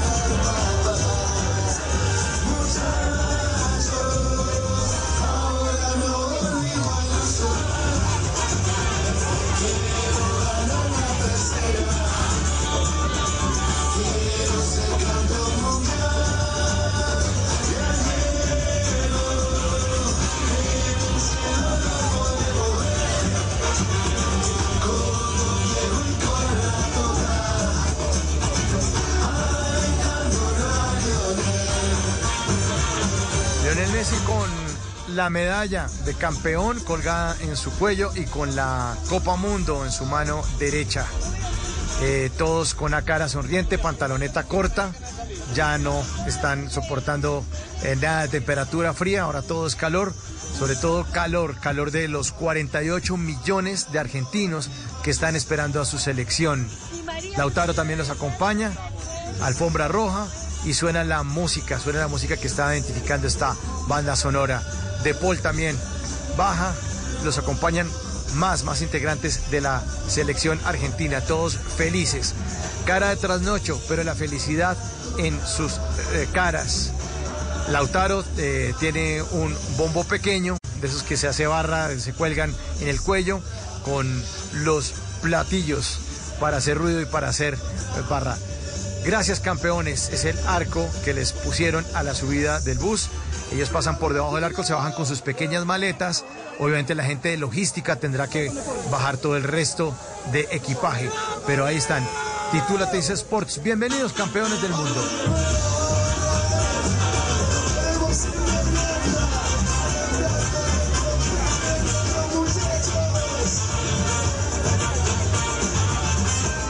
Y se suben al bus. Al bus de la victoria. 3 de la mañana. 3 de la mañana en Argentina en este momento. Un bus de dos pisos recortado en la parte de arriba para que los campeones puedan lucir su, sus medallas. Y la Copa Mundo, que no quiere soltar Messi. Ahí está Messi, muy feliz con la Copa Mundo. Y muy feliz además porque son 42 millones de dólares eh, el premio que se llevó la selección argentina con este título mundial, esos 42 millones de dólares que entrega la FIFA al eh, el equipo que se queda con este trofeo, el más buscado, el más ansiado por las selecciones nacionales de fútbol en el mundo. La Copa del Mundo, 42 millones. Y otros 10 millones de dólares, Mauricio, que entrega la Comebol al el equipo suramericano que haya obtenido la mejor figuración. En este caso es la selección argentina. Ya están los 26 jugadores del equipo argentino eh, montados en este bus eh, de dos pisos, en el micro que llaman ellos. Ahí vemos a Emiliano Martínez, a Jerómino Rulli, a Franco Armani, que tomó una decisión eh, bastante arriesgada. Dejó Atlético Nacional, toda la historia Atlético Nacional para buscar su carrera nuevamente en la Argentina, ser portero de River Plate y buscar una, una posición, un cupo en la selección argentina. Finalmente lo logró, lleva dos Copas del Mundo. La de Brasil 2018 y esta en Qatar. Francisco, eh, eh, el señor Armani, ahí está junto a los eh, demás compañeros de la selección argentina disfrutando de este momento a bordo de este bus. Dice campeones del mundo y los transporta hasta ahora.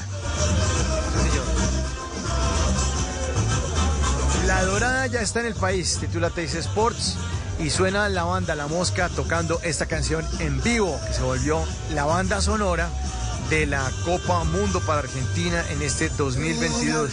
Música en vivo con la tarima esperándolos y ellos también moviendo sus brazos, eh, camiseta blanca, algunos con la medalla de campeones, que es esta medalla de oro con la cinta color eh, vino tinto rojo, sus camisetas blancas con las tres estrellas, el logo de Adidas, eh, con los colores de Argentina, el celeste, el blanco y el celeste. Lionel Messi con su chaqueta azul oscura puesta. Eh, bueno, y los jugadores que obviamente se convirtieron en estos héroes de la Argentina. Lionel Messi, Álvarez, eh, Di María, McAllister, Fernández, De Paul, Tagliafico, Tamendi, Romero, Molina y en el arco el Dibu Martínez que logró desconcentrar a los jugadores de Francia que cobraron los penaltis y que erraron con ese eh, juego psicológico que también nos le hizo a nosotros en la Copa América. Recordemos que Jerry Mina, y por eso también no nos cae tan bien, eh, tan, tan bonito, nos, nos parece como tan buen ser humano el Dibu Martínez, porque desconcentró a Jerry Mina y lo mismo, lo cogió de mañita y se le aplicó a los franceses.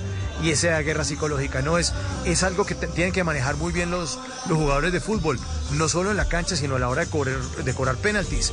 Porque el juego psicológico de estar saltando de estar moviéndole los brazos de estar de hecho le sacó una tarjeta amarilla el árbitro al Dibu por esta desconcentración eh, porque él lo, lo- lo tiene como, como maña. Yo me imagino que esto va a ser algo que muchos arqueros van a empezar a imitar y los delanteros o quienes cobren los tiros desde el punto penal, pues van a empezar a trabajar en sus cabezas, va a tocar a punta de psicólogo para no dejarse desconcentrar porque terminan errando, Javier. Eso fue lo que vimos ayer también. En realidad, Mauricio, es, es oficio de los, de los eh, arqueros y especialmente de Diego Martínez desconcentrar a los eh, cobradores, solo que hay una diferencia entre los jugadores. Hay aquellos que no se desconcentran tan fácil. Lamentablemente algunos colombianos sí tendemos a tener una mente muy dispersa y demás. Y eso fue lo que pasó en esa ocasión frente a la selección Colombia, pero no pasó con eh, los franceses. Sin embargo, hay tensión, mucho nerviosismo al momento de hacer estos cobros. El bus, Mauricio, ya arrancó con los 26 jugadores de la selección eh, argentina. Van a hacer un recorrido Allí están eh, saltando, están eh, celebrando y, em, y, van a saludar a por lo menos unos 50 mil personas, 50 mil, 70 mil personas que se han dado cita en el aeropuerto de Ceiza en Argentina, en Buenos Aires, para recibir a los campeones del mundo. Van a tener que abrir eh, con la policía espacio porque la gente en la autopista de Ceiza, Cañuelas, está lleno, está lleno de gente, está lleno de gente en este momento que me imagino que para que ese bus avance esto va a estar bien, bien demorado, bien, bien complicado. Y hay un esquema de seguridad. tres minutos. Y hay un esquema de seguridad, Mauricio, eh, desplegado para, para proteger el recorrido de este, de este bus. Estábamos escuchando en la transmisión del canal 26 de Argentina que en materia de seguridad se desplegó una fuerza muy importante, incluso hay servicio de seguridad de inteligencia eh, que está resguardando la seguridad de todos estos eh, jugadores. No falta el fanático que queda romper eh, los protocolos de seguridad e ir a abrazar a los jugadores argentinos. Todo esto está preparado, está planeado, van a evitar ese tipo de manifestaciones esporádicas de los aficionados, pero vamos a ver cómo pasa esta celebración. Recordemos que ellos van a descansar si pueden esta noche y mañana será la gran celebración en el centro de Buenos Aires. Salen saltando los jugadores a las 3 de la mañana, 6 minutos. El bus por detrás dice campeones del mundo. Sale el micro, como le dicen ellos a los buses. Eh, salen del aeropuerto, salen saltando. Hay una barra para los eh, eh, turistas que ocupan este tipo de buses. Este bus fue acondicionado y también pintado con los colores de la, selección. Ya en la autopista los, hinchas están agolpados todos con sus camisetas de Argentina, con el número 10 en la espalda. Eh, y la selección en camino al predio de AFA, que también queda en ese lugar muy cercano al aeropuerto de Ceiza. Cuando uno va llegando al aeropuerto, a mano derecha puede ver eh, la sede de la AFA, que es la Asociación de Fútbol Argentina. Javier. Sí, Lautaro Martínez, delantero de la selección argentina que no tuvo eh, muchos minutos en este campeonato del mundo, pero sin duda aportó también a este título. Habló a los medios y dedicó el triunfo de la selección argentina a, su familia y en particular a su abuelita que se encuentra muy enferma, padece eh, cáncer y eso fue lo que le contó Lautaro eh, Martínez a los eh, periodistas argentinos luego de haber logrado esta, este tercer título mundial. Argentina campeón del mundo. Escuchamos a Lautaro Martínez. A mi familia que está en la tribuna,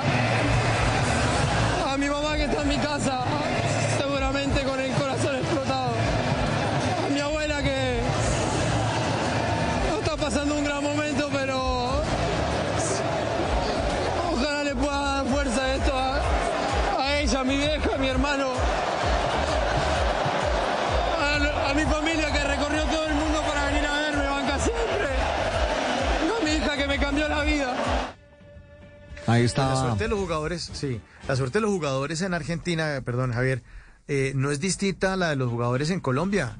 Hay gente que viene de lugares muy humildes, de toda la Argentina, hay gente que de pronto no ha gozado de las grandes comodidades.